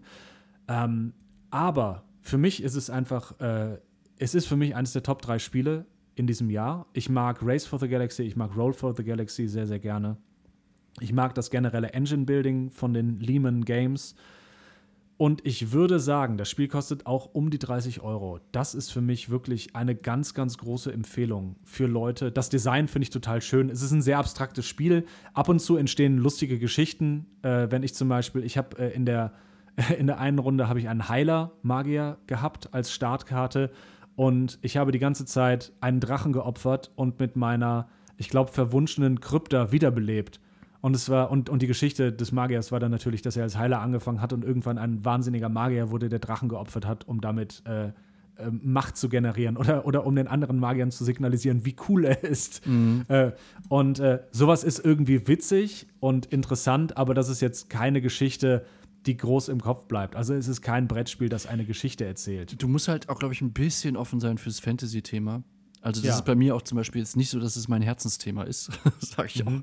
auch äh, ganz ehrlich. Aber äh, das holt mich trotzdem extrem ab, das, Das Spiel. Artwork ist toll. Das Artwork ist, Ja. klar, man kann dem Ganzen vorwerfen, das ist etwas generisch. Ähm, Aber äh, es erinnert mich einmal, es erinnert mich so an deutsche Prog-Rock-Alben aus den 90ern. So Eloy und die Ecke. Und, äh, und das finde ich einfach geil. Äh, es holt mich wirklich komplett ab, das Spiel. Von mir, äh, also wirklich irgendwas bei 9 von 10 oder vielleicht sogar 10 von 10 Punkten. Und ein weiterer Beweis, dass das Spiel wirklich toll ist. Ich glaube, wir haben es jetzt sechs, sieben Mal gespielt. Und ich glaube, ich habe nur einmal gewonnen. Es ist auch noch wirklich ein Delight, eine wahre Freude, in diesem Spiel zu verlieren. Selbst so Idioten wie ich können in dem Spiel gewinnen. Ne? das ist alles, ist nur das Beste daraus. Von mir wirklich eine absolute Empfehlung. Für mich eins der, äh, eines der Anwärter auf das Spiel des Jahres. Ähm, also mein persönliches Spiel des Jahres. Ein Spiel, das ich immer auspacken würde. Und Ja, dass ich auch immer wieder genauso. spielen würde, wenn die Zeit da ist. Wenn mich jemand fragt, hast du Lust, das zu spielen? Ich würde immer sofort Ja sagen. Egal Also in, der- in der gesamten Geschichte dieses Podcasts, der ja nun auch schon zwei Folgen lang geht, äh, Ja. haben wir, glaube ich, noch nie so Zwei einig. dass- Äras, Zwei Äras.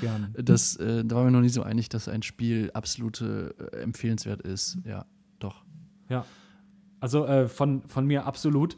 Ähm, ich habe es deswegen auch mal auf unsere kommende, jetzt kommende Top 5 Liste. Ich habe es mal, äh, wobei ich weiß gar nicht, ob ich es drin habe oder nicht. Ich lasse mal sein. Ich, ich mache mal die, die Spannung nicht kaputt. Macht die Spannung Ähm, nicht kaputt. Aber genau. äh, mein Gedanke dahinter ist, dass ich das ganz ohne eine Top 5 Liste wirklich jedem, der auf Combo-Spiele steht, der auf äh, Kopf gegen Kopf, äh, Kopf an Kopf 1 gegen 1 Spiele steht. Man kann es mit vier Leuten spielen.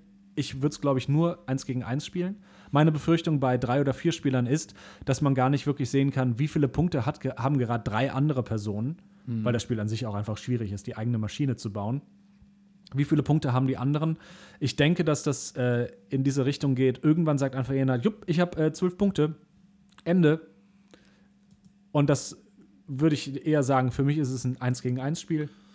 Ein klassisches Duellspiel. Unheimlich spannend, unheimlich schön. Die äh, Komponenten sind sehr wertig. Die Essenzen sind in so einer, äh, sieht aus wie so ein äh, Knabbermix in, in der Mitte ja, des das äh, ist, der- das ist halt wirklich cool, ne? weil bei anderen So- so Spielen eine musst du oft erstmal überlegen, wo, wo packst du die ganzen Plättchen hin, die ganzen Ressourcen. Du holst nochmal eine Schüssel irgendwie aus dem, Kü aus dem Küchenschrank, damit es äh, irgendwie geordnet ist auf dem Mhm. ähm, Bre- Brettspieltisch. Und da hast du halt in der Mitte dieses, was wirklich aussieht wie so ein. Ähm, keine Ahnung, äh, Penny Knabbermix für 1 Euro mit fünf Schächtelchen. Ähm, und das ist aber so easy, das holst du halt raus und dann geht's los. Das, das mag ich halt auch. Das ist eine Kleinigkeit, die ich sehr, sehr mag an dem Spiel, ja. Äh, noch eine Sache, das Spiel ist äh, für Farbenblinde geeignet, weil die Ressourcen eine eigene Form haben. Ähm, auch ein großes Pro. Und ich glaube, ich muss auch ganz ehrlich sagen, ähm, für 30 Euro bekommt man ein komplettes Spiel. Es ist der essentielle Kopf-an-Kopf-Engine-Builder für kurze Zeit. Es gibt eine Erweiterung, die jetzt rausgekommen ist, aber für mich braucht es das nicht. Diese wirklich 30 Euro und ihr habt ein Spiel, das macht auch noch in 20 Jahren Spaß. Das ist ein rundum gutes, gelungenes Spiel, das vielleicht auch davon profitiert, dass man einen festen Spieler hat, mit dem man öfter spielt, mit dem man gemeinsam gut wird in einem Spiel. Das So. kann gut sein. Äh, das war äh, also wirklich mein, mein Fazit darunter absolut empfehlenswert. Von, weißt du was? 10 von 10 Punkten. Ich sag, das ist für mich ein, kont- ein perfektes Spiel. 10 von 10 Scherben. 10 von 10 Scherben. Nee, wollt, wollten wir nicht sagen, Scherben ist, wenn schlechte? Ich glaube, wir brauchen so ein Dreier-Punktesystem. Die guten Spiele bekommen 10 von 10 Spiele, äh, neutrale 10 von 10 Steine und äh, schlechte 10 von 10 Scherben. Oh, oder so, ja. Weil das versteht dann keiner. Nee. Ähm, weiter zu Sachen, die niemand versteht. Die Top, Top 5 Brettspiel-Weihnachtsgeschenke kommen jetzt nach einer kleinen Pause. ja. Äh, wir, wir überziehen heute einfach. Wir machen den Gottschalk. Why not? Es ist Podcast. Genau. Wir machen eine kleine Pause und dann hört ihr gleich von uns unsere Top 5 Brettspiel-Weihnachtsgeschenke, die unter keinem Weihnachtsbaum. Fehlen dürfen. Bis gleich. Bis gleich.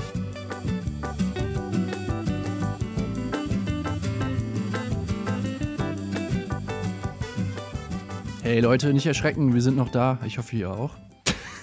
Das ist schon das zweite Mal mit dem nicht erschrecken. Das Hast du das Gefühl, Leute erschrecken sich, wenn die Podcast hören und auf einmal geht's los? Das ist, ich finde das einfach eine tolle Floskel. Okay. Ähm, die lockert Auch so fürs alltägliche Leben. benutze ich auch sehr gerne im Supermarkt oder wenn ich mit der Versicherung telefoniere.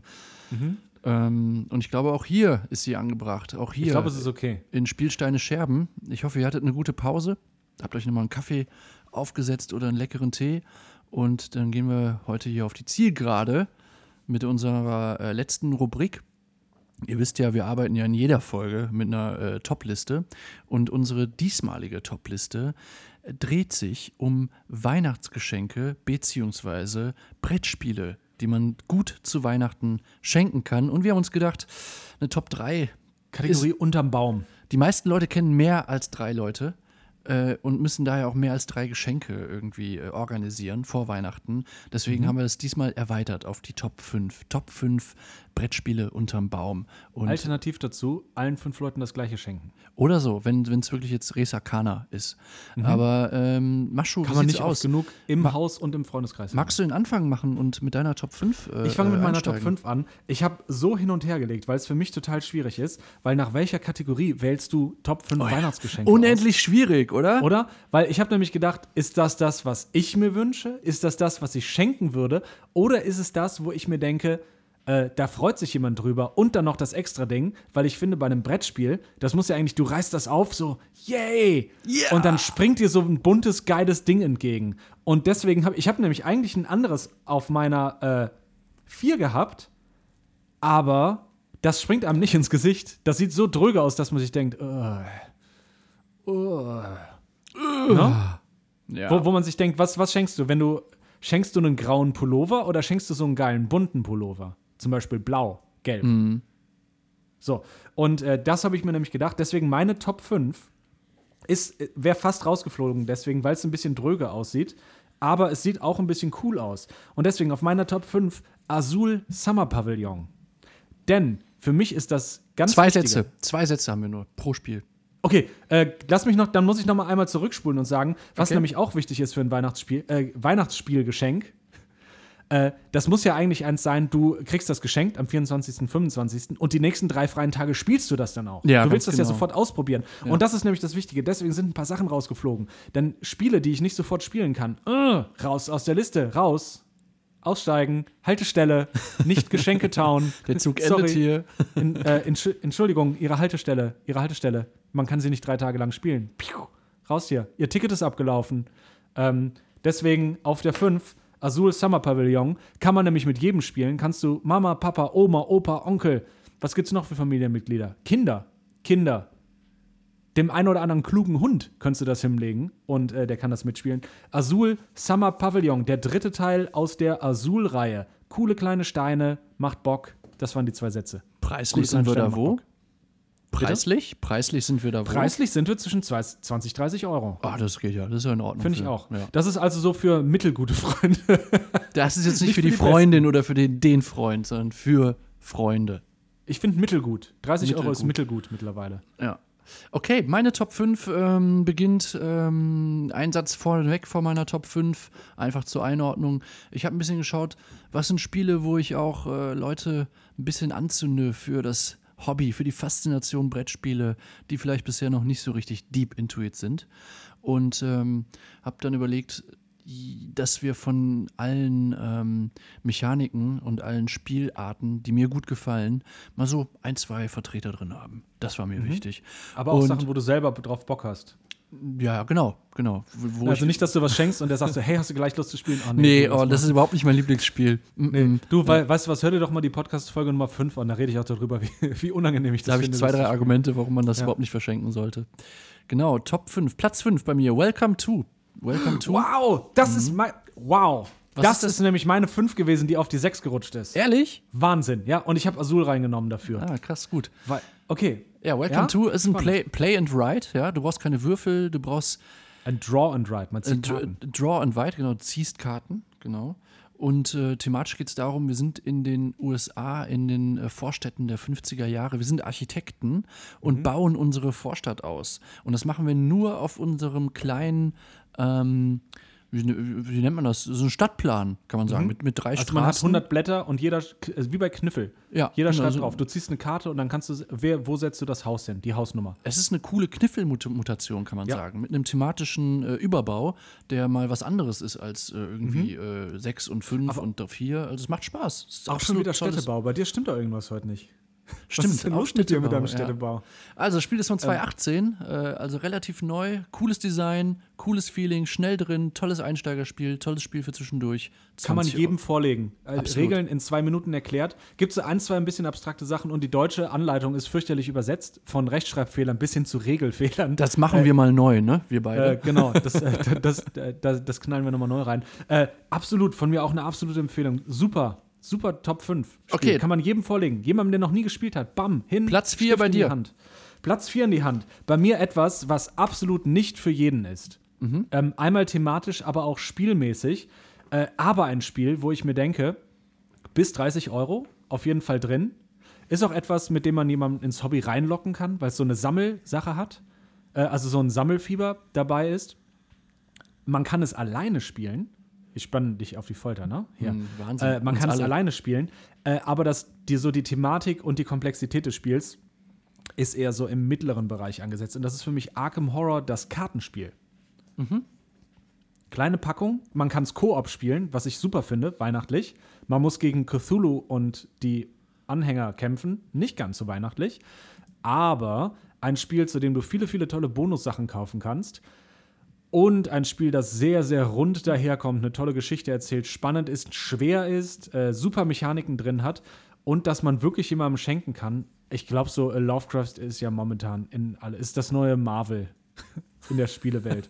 ähm, das kannst du wirklich fast jedem hinlegen, ist aber kein Einsteigerspiel, muss man dazu sagen. Okay. Äh, Platz 4 bei mir: äh, Pandemie, Pandemic Legacy, das Koop ähm, Shooting Game. Und mit Shooting meine ich nicht, dass es um Waffen geht, sondern ich meine damit, dass es echt erfolgreich war und das zu Der Recht. Shooting Star. Zumindest Staffel 1, Schrägstrich Season 1 war ziemlich erfolgreich. Das haben wir auch gespielt mit äh, einer Spielegruppe von vier Leuten. Wa- Was, es gibt nichts, was, was äh, trashiger und was äh, spießiger klingt als Spielegruppe. Also das Das klingt hat, wie. das, hat so, das hat sowas von, äh, ja, äh, Mittwochabend ist Kanaster. ja, wirklich. Kan Also das ist- Kanaster und Rotwein. Eigentlich ist es das Level, ja, muss man leider so sagen. Aber darum soll es nicht gehen. Pandemie ist ein tolles, tolles äh, äh, Koop-Brettspiel mit einer super Story. Äh, tolles Thema. Es geht um eine ähm, Epidemie, um, um Viren, die sich äh, global verbreiten. Und wir sind die, diejenigen, die äh, zum einen ähm, das Virus, die Viren eindämmen müssen und zum zweiten ähm, Gegenmaßnahmen ergreifen. Im Sinne von Super, super Geschenk für Biologen. Oder Leute, die irgendwie naturwissenschaftlich unterwegs sind. und Oder Leute, die. Interesse an Krankheiten haben. Absolut. Also das Spiel äh, kann ich nur empfehlen, wenn man Bock hat, mal äh, Koop zu spielen und das vorher noch nie gemacht hat, ist es, glaube ich, so der, der Goldstandard inzwischen, was, was so die, äh, Es die ist auf Platz 2 bei Boardgame Geek, also Okay, ja. auf der äh, Best of All Time Liste. Auch Weihnacht weihnachtliches Thema. Ring Ring, wer ist an der Tür? Cholera. Und äh, äh, ich bin total heiß drauf, aber ich will mir das noch aufbewahren. Ich weiß nicht, ob es so cool ist, das zu zweit zu spielen, wenn ich ehrlich bin. Ich habe das Gefühl, man muss da vier Leute dabei haben und ihr habt das schon gespielt.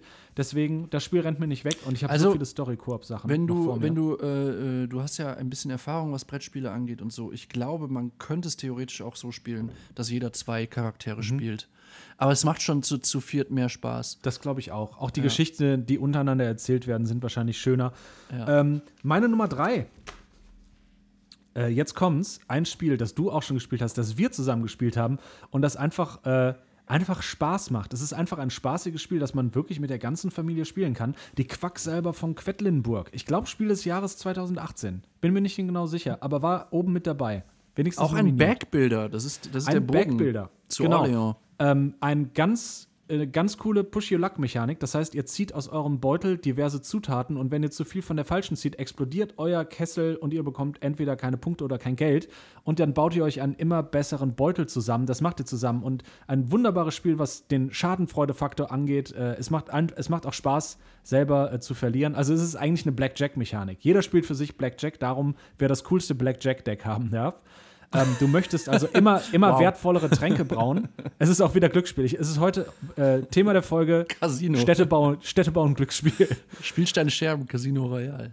Genau. Und das macht so viel Spaß zusammen. Es macht so viel Spaß, dort zu sitzen. Wenn du jemand, so einen Brettspielmuffel hast, der sich denkt, äh, ich hab, äh, äh, ne? Kennt ja jeder. Dem einfach mal die Quacksalber vorlegen. Ich finde den Spieletitel schwierig, gerade wenn man äh, das Nichtspielern vorlegt. Aber es dauert keine zwei Runden und äh, jeder ist drin. Man kann es mit vier Leuten spielen. Und das Schöne ist, meistens bei Thalia sogar um die 20 Euro zu haben. Also es ist auch eine dicke, coole Box, über die man sich freut. Gibt es dazu eigentlich Erweiterungen? Da bin ich mir gerade Ja. nicht sicher, ja? Es gibt äh, die Kräuterhexen. Punkt. Ich glaube nicht weiter. Mit neuen Zutaten, neuen Zutatenbüchern. Ach, ähm, wir haben noch gar nicht alle Zutaten, also wir jetzt hier haben noch nicht alle Zutaten aus der Basisbox äh, gespielt. Da brauchen wir noch keine Erweiterung. Also es ist, wenn ich Mutter, Bruder oder äh, diverse Freunde habe, die eher on the fence sind, was Brettspiele angeht, Quacksalber von Quedlinburg. Vielleicht nicht den Titel vorlesen. Aber das finde ich cool, dass du bei, bei Quacksalber hast du halt so viele Rezepte, so viel Mhm. äh, sozusagen schon Variationen im Basisspiel. Ja. Das ist auch, finde ich, im, im, im Vergleich zu Imperial Settlers, wo du halt diese vier, äh, ähm, ich sage immer Völker, ich finde das Wort irgendwie ein bisschen schwierig, aber du hast, Ja. die- du hast äh, diese, diese Gruppen. Ähm, und Was ist mit Zivilisation? Zivilisation. Und da musst du dann eh auch schon beim, beim, äh, beim Auswählen darauf achten, okay, wenn, wenn ich jetzt die nehme, dann solltest du vielleicht besser nicht die nehmen, weil das ist dann schon wieder ein Vorteil. Das, das nervt mich irgendwie. Also ich will halt da auch ein bisschen mehr Varianz haben in, in, in, in, in der Spielanlage. Ich Ja. hätte mir, ich hätte mir gewünscht, dass man die Zivilisation mixen kann, auf eine Art. Das wäre cool gewesen. Ähm, bei Imperial Settlers. Aber darum soll es nicht sagst- gehen. Genau, darum soll es jetzt nicht Ja. gehen. Das ist nicht der Geist der Weihnacht. Ah, ah. So, deine Äh, Nummer hast- drei. Meine Nummer drei haben wir vorhin lang und breit darüber gesprochen. Ähm, Res Arcana. Witzig war bei mir nämlich auch auf der Nummer 3, aber dann ist Quacksalber reingerutscht, weil ich nämlich Ja. für mich sage, Res Arcana kann ich außerhalb davon äh, machen. Aber du hast natürlich recht, es ist super. Ja, müssen wir auch nichts mehr zu sagen. Wer da jetzt nochmal Ja. äh, Gründe für haben will, der spult einfach zurück auf die Ich habe noch einen. Minigrund. Zum Okay. Beispiel kann ich mir gut vorstellen, du besuchst, äh, bist bei deiner Familie mit deinen 10.000 Brüdern und legst deinen Brüdern das Ding vor, weil ich glaube, das ist ein richtig geiles Spiel, das man mit Brüdern spielen kann. Ich glaube, das ist total, das ist das Bruderspiel.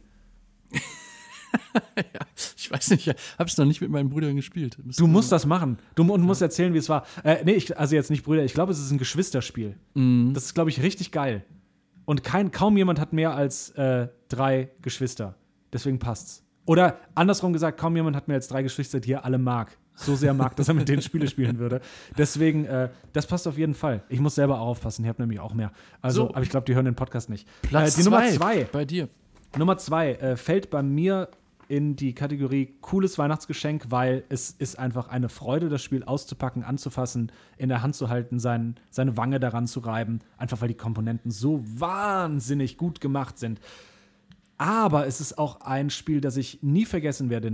Das Spiel, das meine Freundin dazu gebracht hat, mit in das Brettspiel-Hobby einzusteigen und mit mir hier Abend für Abend zu sitzen und die fiesesten, größten 5 Stunden Euro-Games mit mir zu spielen. Und das ist der Smash It 2019, das Wunderspiel, Spiel des Jahres, Shooting Star, äh, God Game, das Jesus Game, Wingspan. Wingspan. Wingspan. Platz 2. Das Spiel um pfiffige Vögel und, äh, Jetzt wird gezwitschert. und coole, co coole Deals und pfiffige Vögel. Jetzt wird gezwitschert 2. Wingspan. äh, Wingspan, ein süßer kleiner Engine-Builder, bei dem ihr Vögel einsammelt, die alle toll illustriert sind, tolle Fähigkeiten haben. Und es ist einfach eine wahre Freude mit kleinen Eiern und einem Vogelhaus, wo ihr Holzwürfel reinwerft. Und es macht einfach total viel Spaß. Kann man auch fast jedem hinlegen. Ist ein Ticken komplexer, aber immer noch seicht, leicht, nicht im Negativen gemeint, genug, dass jeder äh, nach einer Runde reinfindet. Ähm, es ist eine Freude, dass alle Karten sind schön äh, mit so einer äh, Leinenoptik äh, und alles ist dick und fest und äh, macht Spaß. Wingspan. cool. Wingspan unterm Weihnachtsbaum. Es ist einfach, du machst das auf und denkst dir, wow, geil. So sehen Brettspiele heute aus. Mascho, wir haben gesagt zwei Sätze. Das sind jetzt schon wieder, naja, waren viele Halbsätze Komma- dabei. Hab die alle mit genau. Komma verbunden. Okay, das war, waren astreine Parataxen. wow, okay.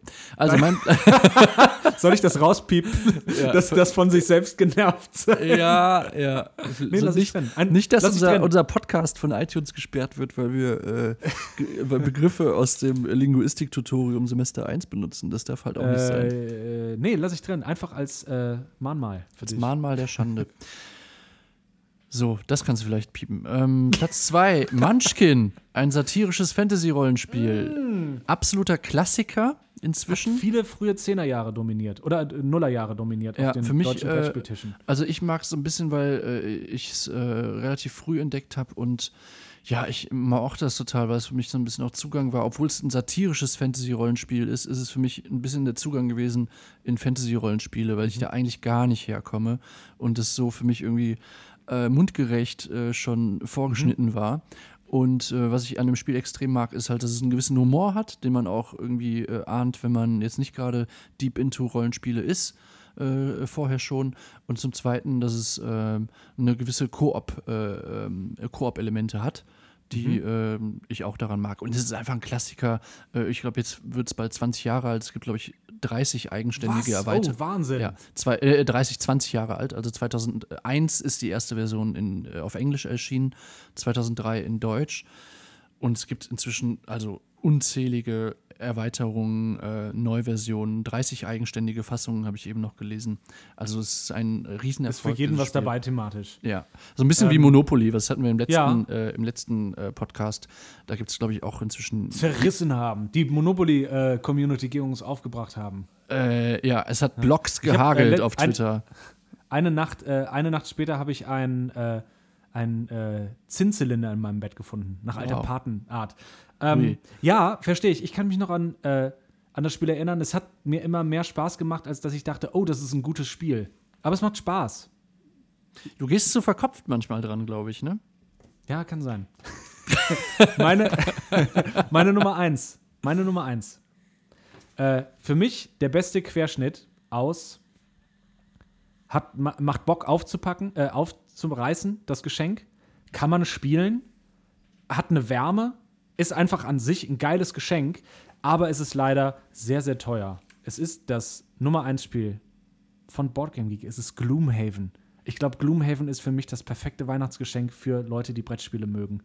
Ähm, das ist einfach, du kannst die ganze Nacht über die Regeln lesen, du kannst es auspacken, kannst, äh, es sind ja in Gloomhaven drin noch weitere Geschenke zum Auspacken. Das, ist stimmt, so, ja. ne, also Box Auch bei Box Pandemie. Auch bei Pandemie. Oh, stimmt, ja. Es hat so ein Ähm, bisschen diesen Adventskalender viel. Du packst ähm, immer wieder neue Pakete aus. Ja. Und äh, du kannst es halt auch, so ein Geschwisterding, du kannst es halt sofort mit der Familie spielen. Du kannst parallel mehrere Kampagnen spielen.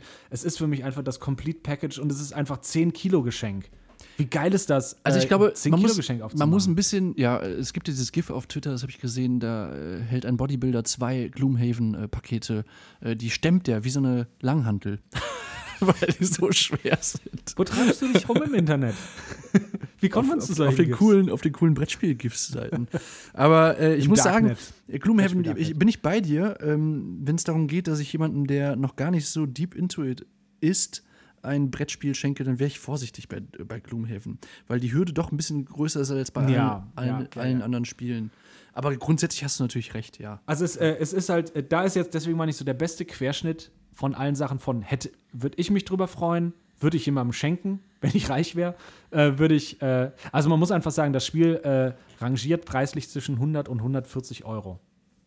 Ich habe letztes Jahr, äh, zum, also dieses Jahr zum Geburtstag das Spiel bekommen, ähm, aber bop, bop, bop, es war gebraucht. Also war dann eher so im äh, zweistelligen Euro-Bereich. Deswegen muss ich ganz klar sagen, das ist natürlich etwas, wo man zusammenlegt. Also jetzt mal ganz klar, ähm, das ist ein riesiges, das ist ein dickes Spiel, das spielt ihr ein Jahr lang. Wir sind immer noch nicht durch, uns fehlen immer noch drei, vier Missionen und wir haben es wirklich viel gespielt mit verschiedenen Gruppen. Wir haben unser Geld wieder rausgespielt. Aber einfach die Faszination, so eine Box aufmachen zu können, reinzugucken und da ist einfach eine neue Welt drin. Ich glaube, das ist das Besondere. Das ist das Schöne. Und du kannst auch wirklich, du hast auch über Weihnachten einfach Zeit. Stell dir vor, du bist bei deiner Familie und hast irgendwie vielleicht Geschwister, Verwandte, die auch ähm, so ein bisschen für Brettspiele zu haben sind. Und du setzt dich hin und spielst einfach geil fünf Tage lang Gloomhaven. so, ne, so neben dem, und unterm Weihnachtsbaum. Deswegen für mich ist das einfach, das ist ein Ding. Das ist für mich die Nummer eins der Geschenke. Auch wenn es, viel muss stimmen. Da muss viel Ja, zusammenpassen. ja, das stimmt. Deswegen, ähm, aber wenn man zum Beispiel so sagt, okay, und die Freundin legt zusammen und die Eltern und die Geschwister, vielleicht noch eine Tante dabei und so, ey, wir kaufen den Gloomhaven zusammen. Why not? Das ist dann, nach, dann gibt es halt nichts anderes. okay, ich habe Ja. meine äh, Top 5 und jetzt vor allen Dingen auch die Top 1 ein bisschen pragmatischer gestaltet, weil ich mir gedacht habe, wir haben jetzt, ähm, wir haben das Fantasy-Rollenspiel drin, wir haben den Engine-Builder, wir haben äh, das kooperative Brettspiel und wir haben ein Draw and Write. Und was fehlt jetzt noch natürlich? Die, äh, meine Lieblingsmechanik schlechthin, der Deckbilder. Und äh, Mutter und Vater aller Deckbilderspiele ist natürlich das inzwischen auch elf, nächstes Jahr zwölf Jahre alte Dominion. Also Wow. Dominion hat so ein bisschen, glaube ich, die äh, äh, das, das, die Deckbildermechanik ähm, zu ihrem Triumph verholfen, weil sie zum ersten Mal, glaube ich, das so, äh, so offensiv und so prominent äh, zum Spielprinzip erhoben hat und eben auch inzwischen, glaube ich, viele Erweiterungen äh, erhältlich sind. Absoluter Klassiker äh, natürlich, aber zeichnet sich eben dadurch aus, dass ich glaube, dass das ein gutes Spiel ist, um äh, in diese Mechanik einzutauchen und von da dann eben neuere, also Abwandlungen und Erweiterungen dieser Mechanik. Also da gibt es du durchaus bessere Spiele inzwischen, was äh, das reine Deckbuilding angeht. Aber ich glaube, es schadet nicht, das äh, mal gespielt zu haben, das im Regal stehen zu haben, weil es im, äh, im Grunde auch immer einlädt für eine schnelle Partie. Äh, äh, Dominion gegeneinander. Also ich glaube, Und wenn man das kann, dann gebraucht, äh, gebraucht natürlich auch. Genau, da- das, das, das ist eine. Äh, Du kriegst es, glaube ich, neu auch für um die 30 Euro. Und ich glaube, wenn du Dominion einmal verstanden hast, was, was das Spielprinzip angeht, dann verstehst du eine ganze Reihe anderer Spiele auch sehr, sehr schnell. Da, ich ich glaube, da bilden sich ganz neue, äh, spannende Synapsen. Ja. ähm, um so generell dieses, okay, ich, so wirklich das generelle Eurogame-Feeling von, ich fange mit sehr wenig an, baue an meiner Maschine, an der Möglichkeit, besser zu produzieren, an Ressourcen zu kommen und irgendwann muss ich das dann in Siegpunkte verwandeln. Ja. Ne, so im, im Genau. letzten Schritt. Und ich glaube, dass diese grundlegende Mechanik, dieser äh, Archetyp des Eurogames wirklich total dabei hilft. Und dann hat es auch einfach, es hat auch einfach so eine, diese haptische, physische Komponente von ich mische mein Deck und ziehe Karten raus, dann ist es ein total schnelles Spiel. Ich mache was, zack, und du bist dran, ich ziehe meine Ja. Karten schon weiter und weiß, was ich mache. Ähm, für mich auch einfach ein super Spiel. Ich bin ja immer noch der Meinung, dass das gute alte Trains das bessere, äh, das bessere Dominion ist, aber ähm, ist eine würdige Nummer eins. Ich glaube, das sind zwei würdige Einsen. Das, sind, das war eine würdige Liste insgesamt. Und ähm, möchtest du dich verabschieden heute? Ich möchte mich verabschieden. Vielen Dank, dass du dir die Zeit genommen hast. Ich nämlich nicht. Ich mache weiter. Mit Ich ziehe das Ding durch bis äh, äh, diese zweite Folge Spielsteine Scherben ähm, aufzunehmen. Und äh, wir würden gern natürlich noch darauf hinweisen, wir sind jetzt inzwischen bei äh, iTunes, Spotify, Soundcloud und so weiter. Ähm, wenn ihr keine Folge mehr verpassen wollt von Spielsteine Scherben, was wir durchaus nachvollziehen könnten, dann seid doch so lieb und abonniert uns bei iTunes. Und wenn ich will euch auch keine Folge mehr davon verpassen. ich auch nicht. Und wenn es euch gefallen hat, was wir hier äh, veranstalten, dann bewertet uns doch auch noch. Das würde uns helfen und euch auch, weil ihr dann eben keine Folge mehr verpasst. Genau. Ja. Und das Bewerten ist einfach ein gutes Gefühl für euch, in euch drin. Absolut. Im, Sonnen, im Sonnengeflecht. Gamification des Alltags. Ja, einfach, ihr kriegt dann einen Spielsterne-Scherbenpunkt. Von uns auf ewig. Ähm, genau. Und äh, das, äh, dazu kommt auch noch, wir werden in den nächsten Wochen mit einer süßen kleinen Website an den Start gehen und euch dann auch in schriftlicher Form, vielleicht sogar noch mehr. Ich sag mal so, Bewegtbild kommt gut in unseren Zeiten, in Zeiten, äh, in Zeiten wie diesen. Äh, wir werden euch in den kommenden Wochen auch noch mit einer kleinen Website das Spielen näher bringen und mit ein paar Reviews und Gaming News die Wochen, den, äh, den Wochenstart versüßen. Deswegen seid doch on the lookout dafür, dass wir demnächst auch im äh, geschriebenen Worte eure Smartphones und Computer invadieren mit äh, der Website spielsteinescherben.de. Ähm, da erzählen wir euch aber nochmal von. Ansonsten folgt uns auf Twitter und Instagram, abonniert den Podcast und habt vor allem eine sehr, sehr schöne Weihnachtszeit. Genau, wir wünschen euch schöne Festtage, viel Zeit zum Spielen und wir hören und sehen uns wieder dann im äh, nächsten Jahr mit der dritten Folge Spielsteine Scherben. Vielen Dank fürs Zuhören Vielen Dank. und bis bald. Bis dann. Ciao.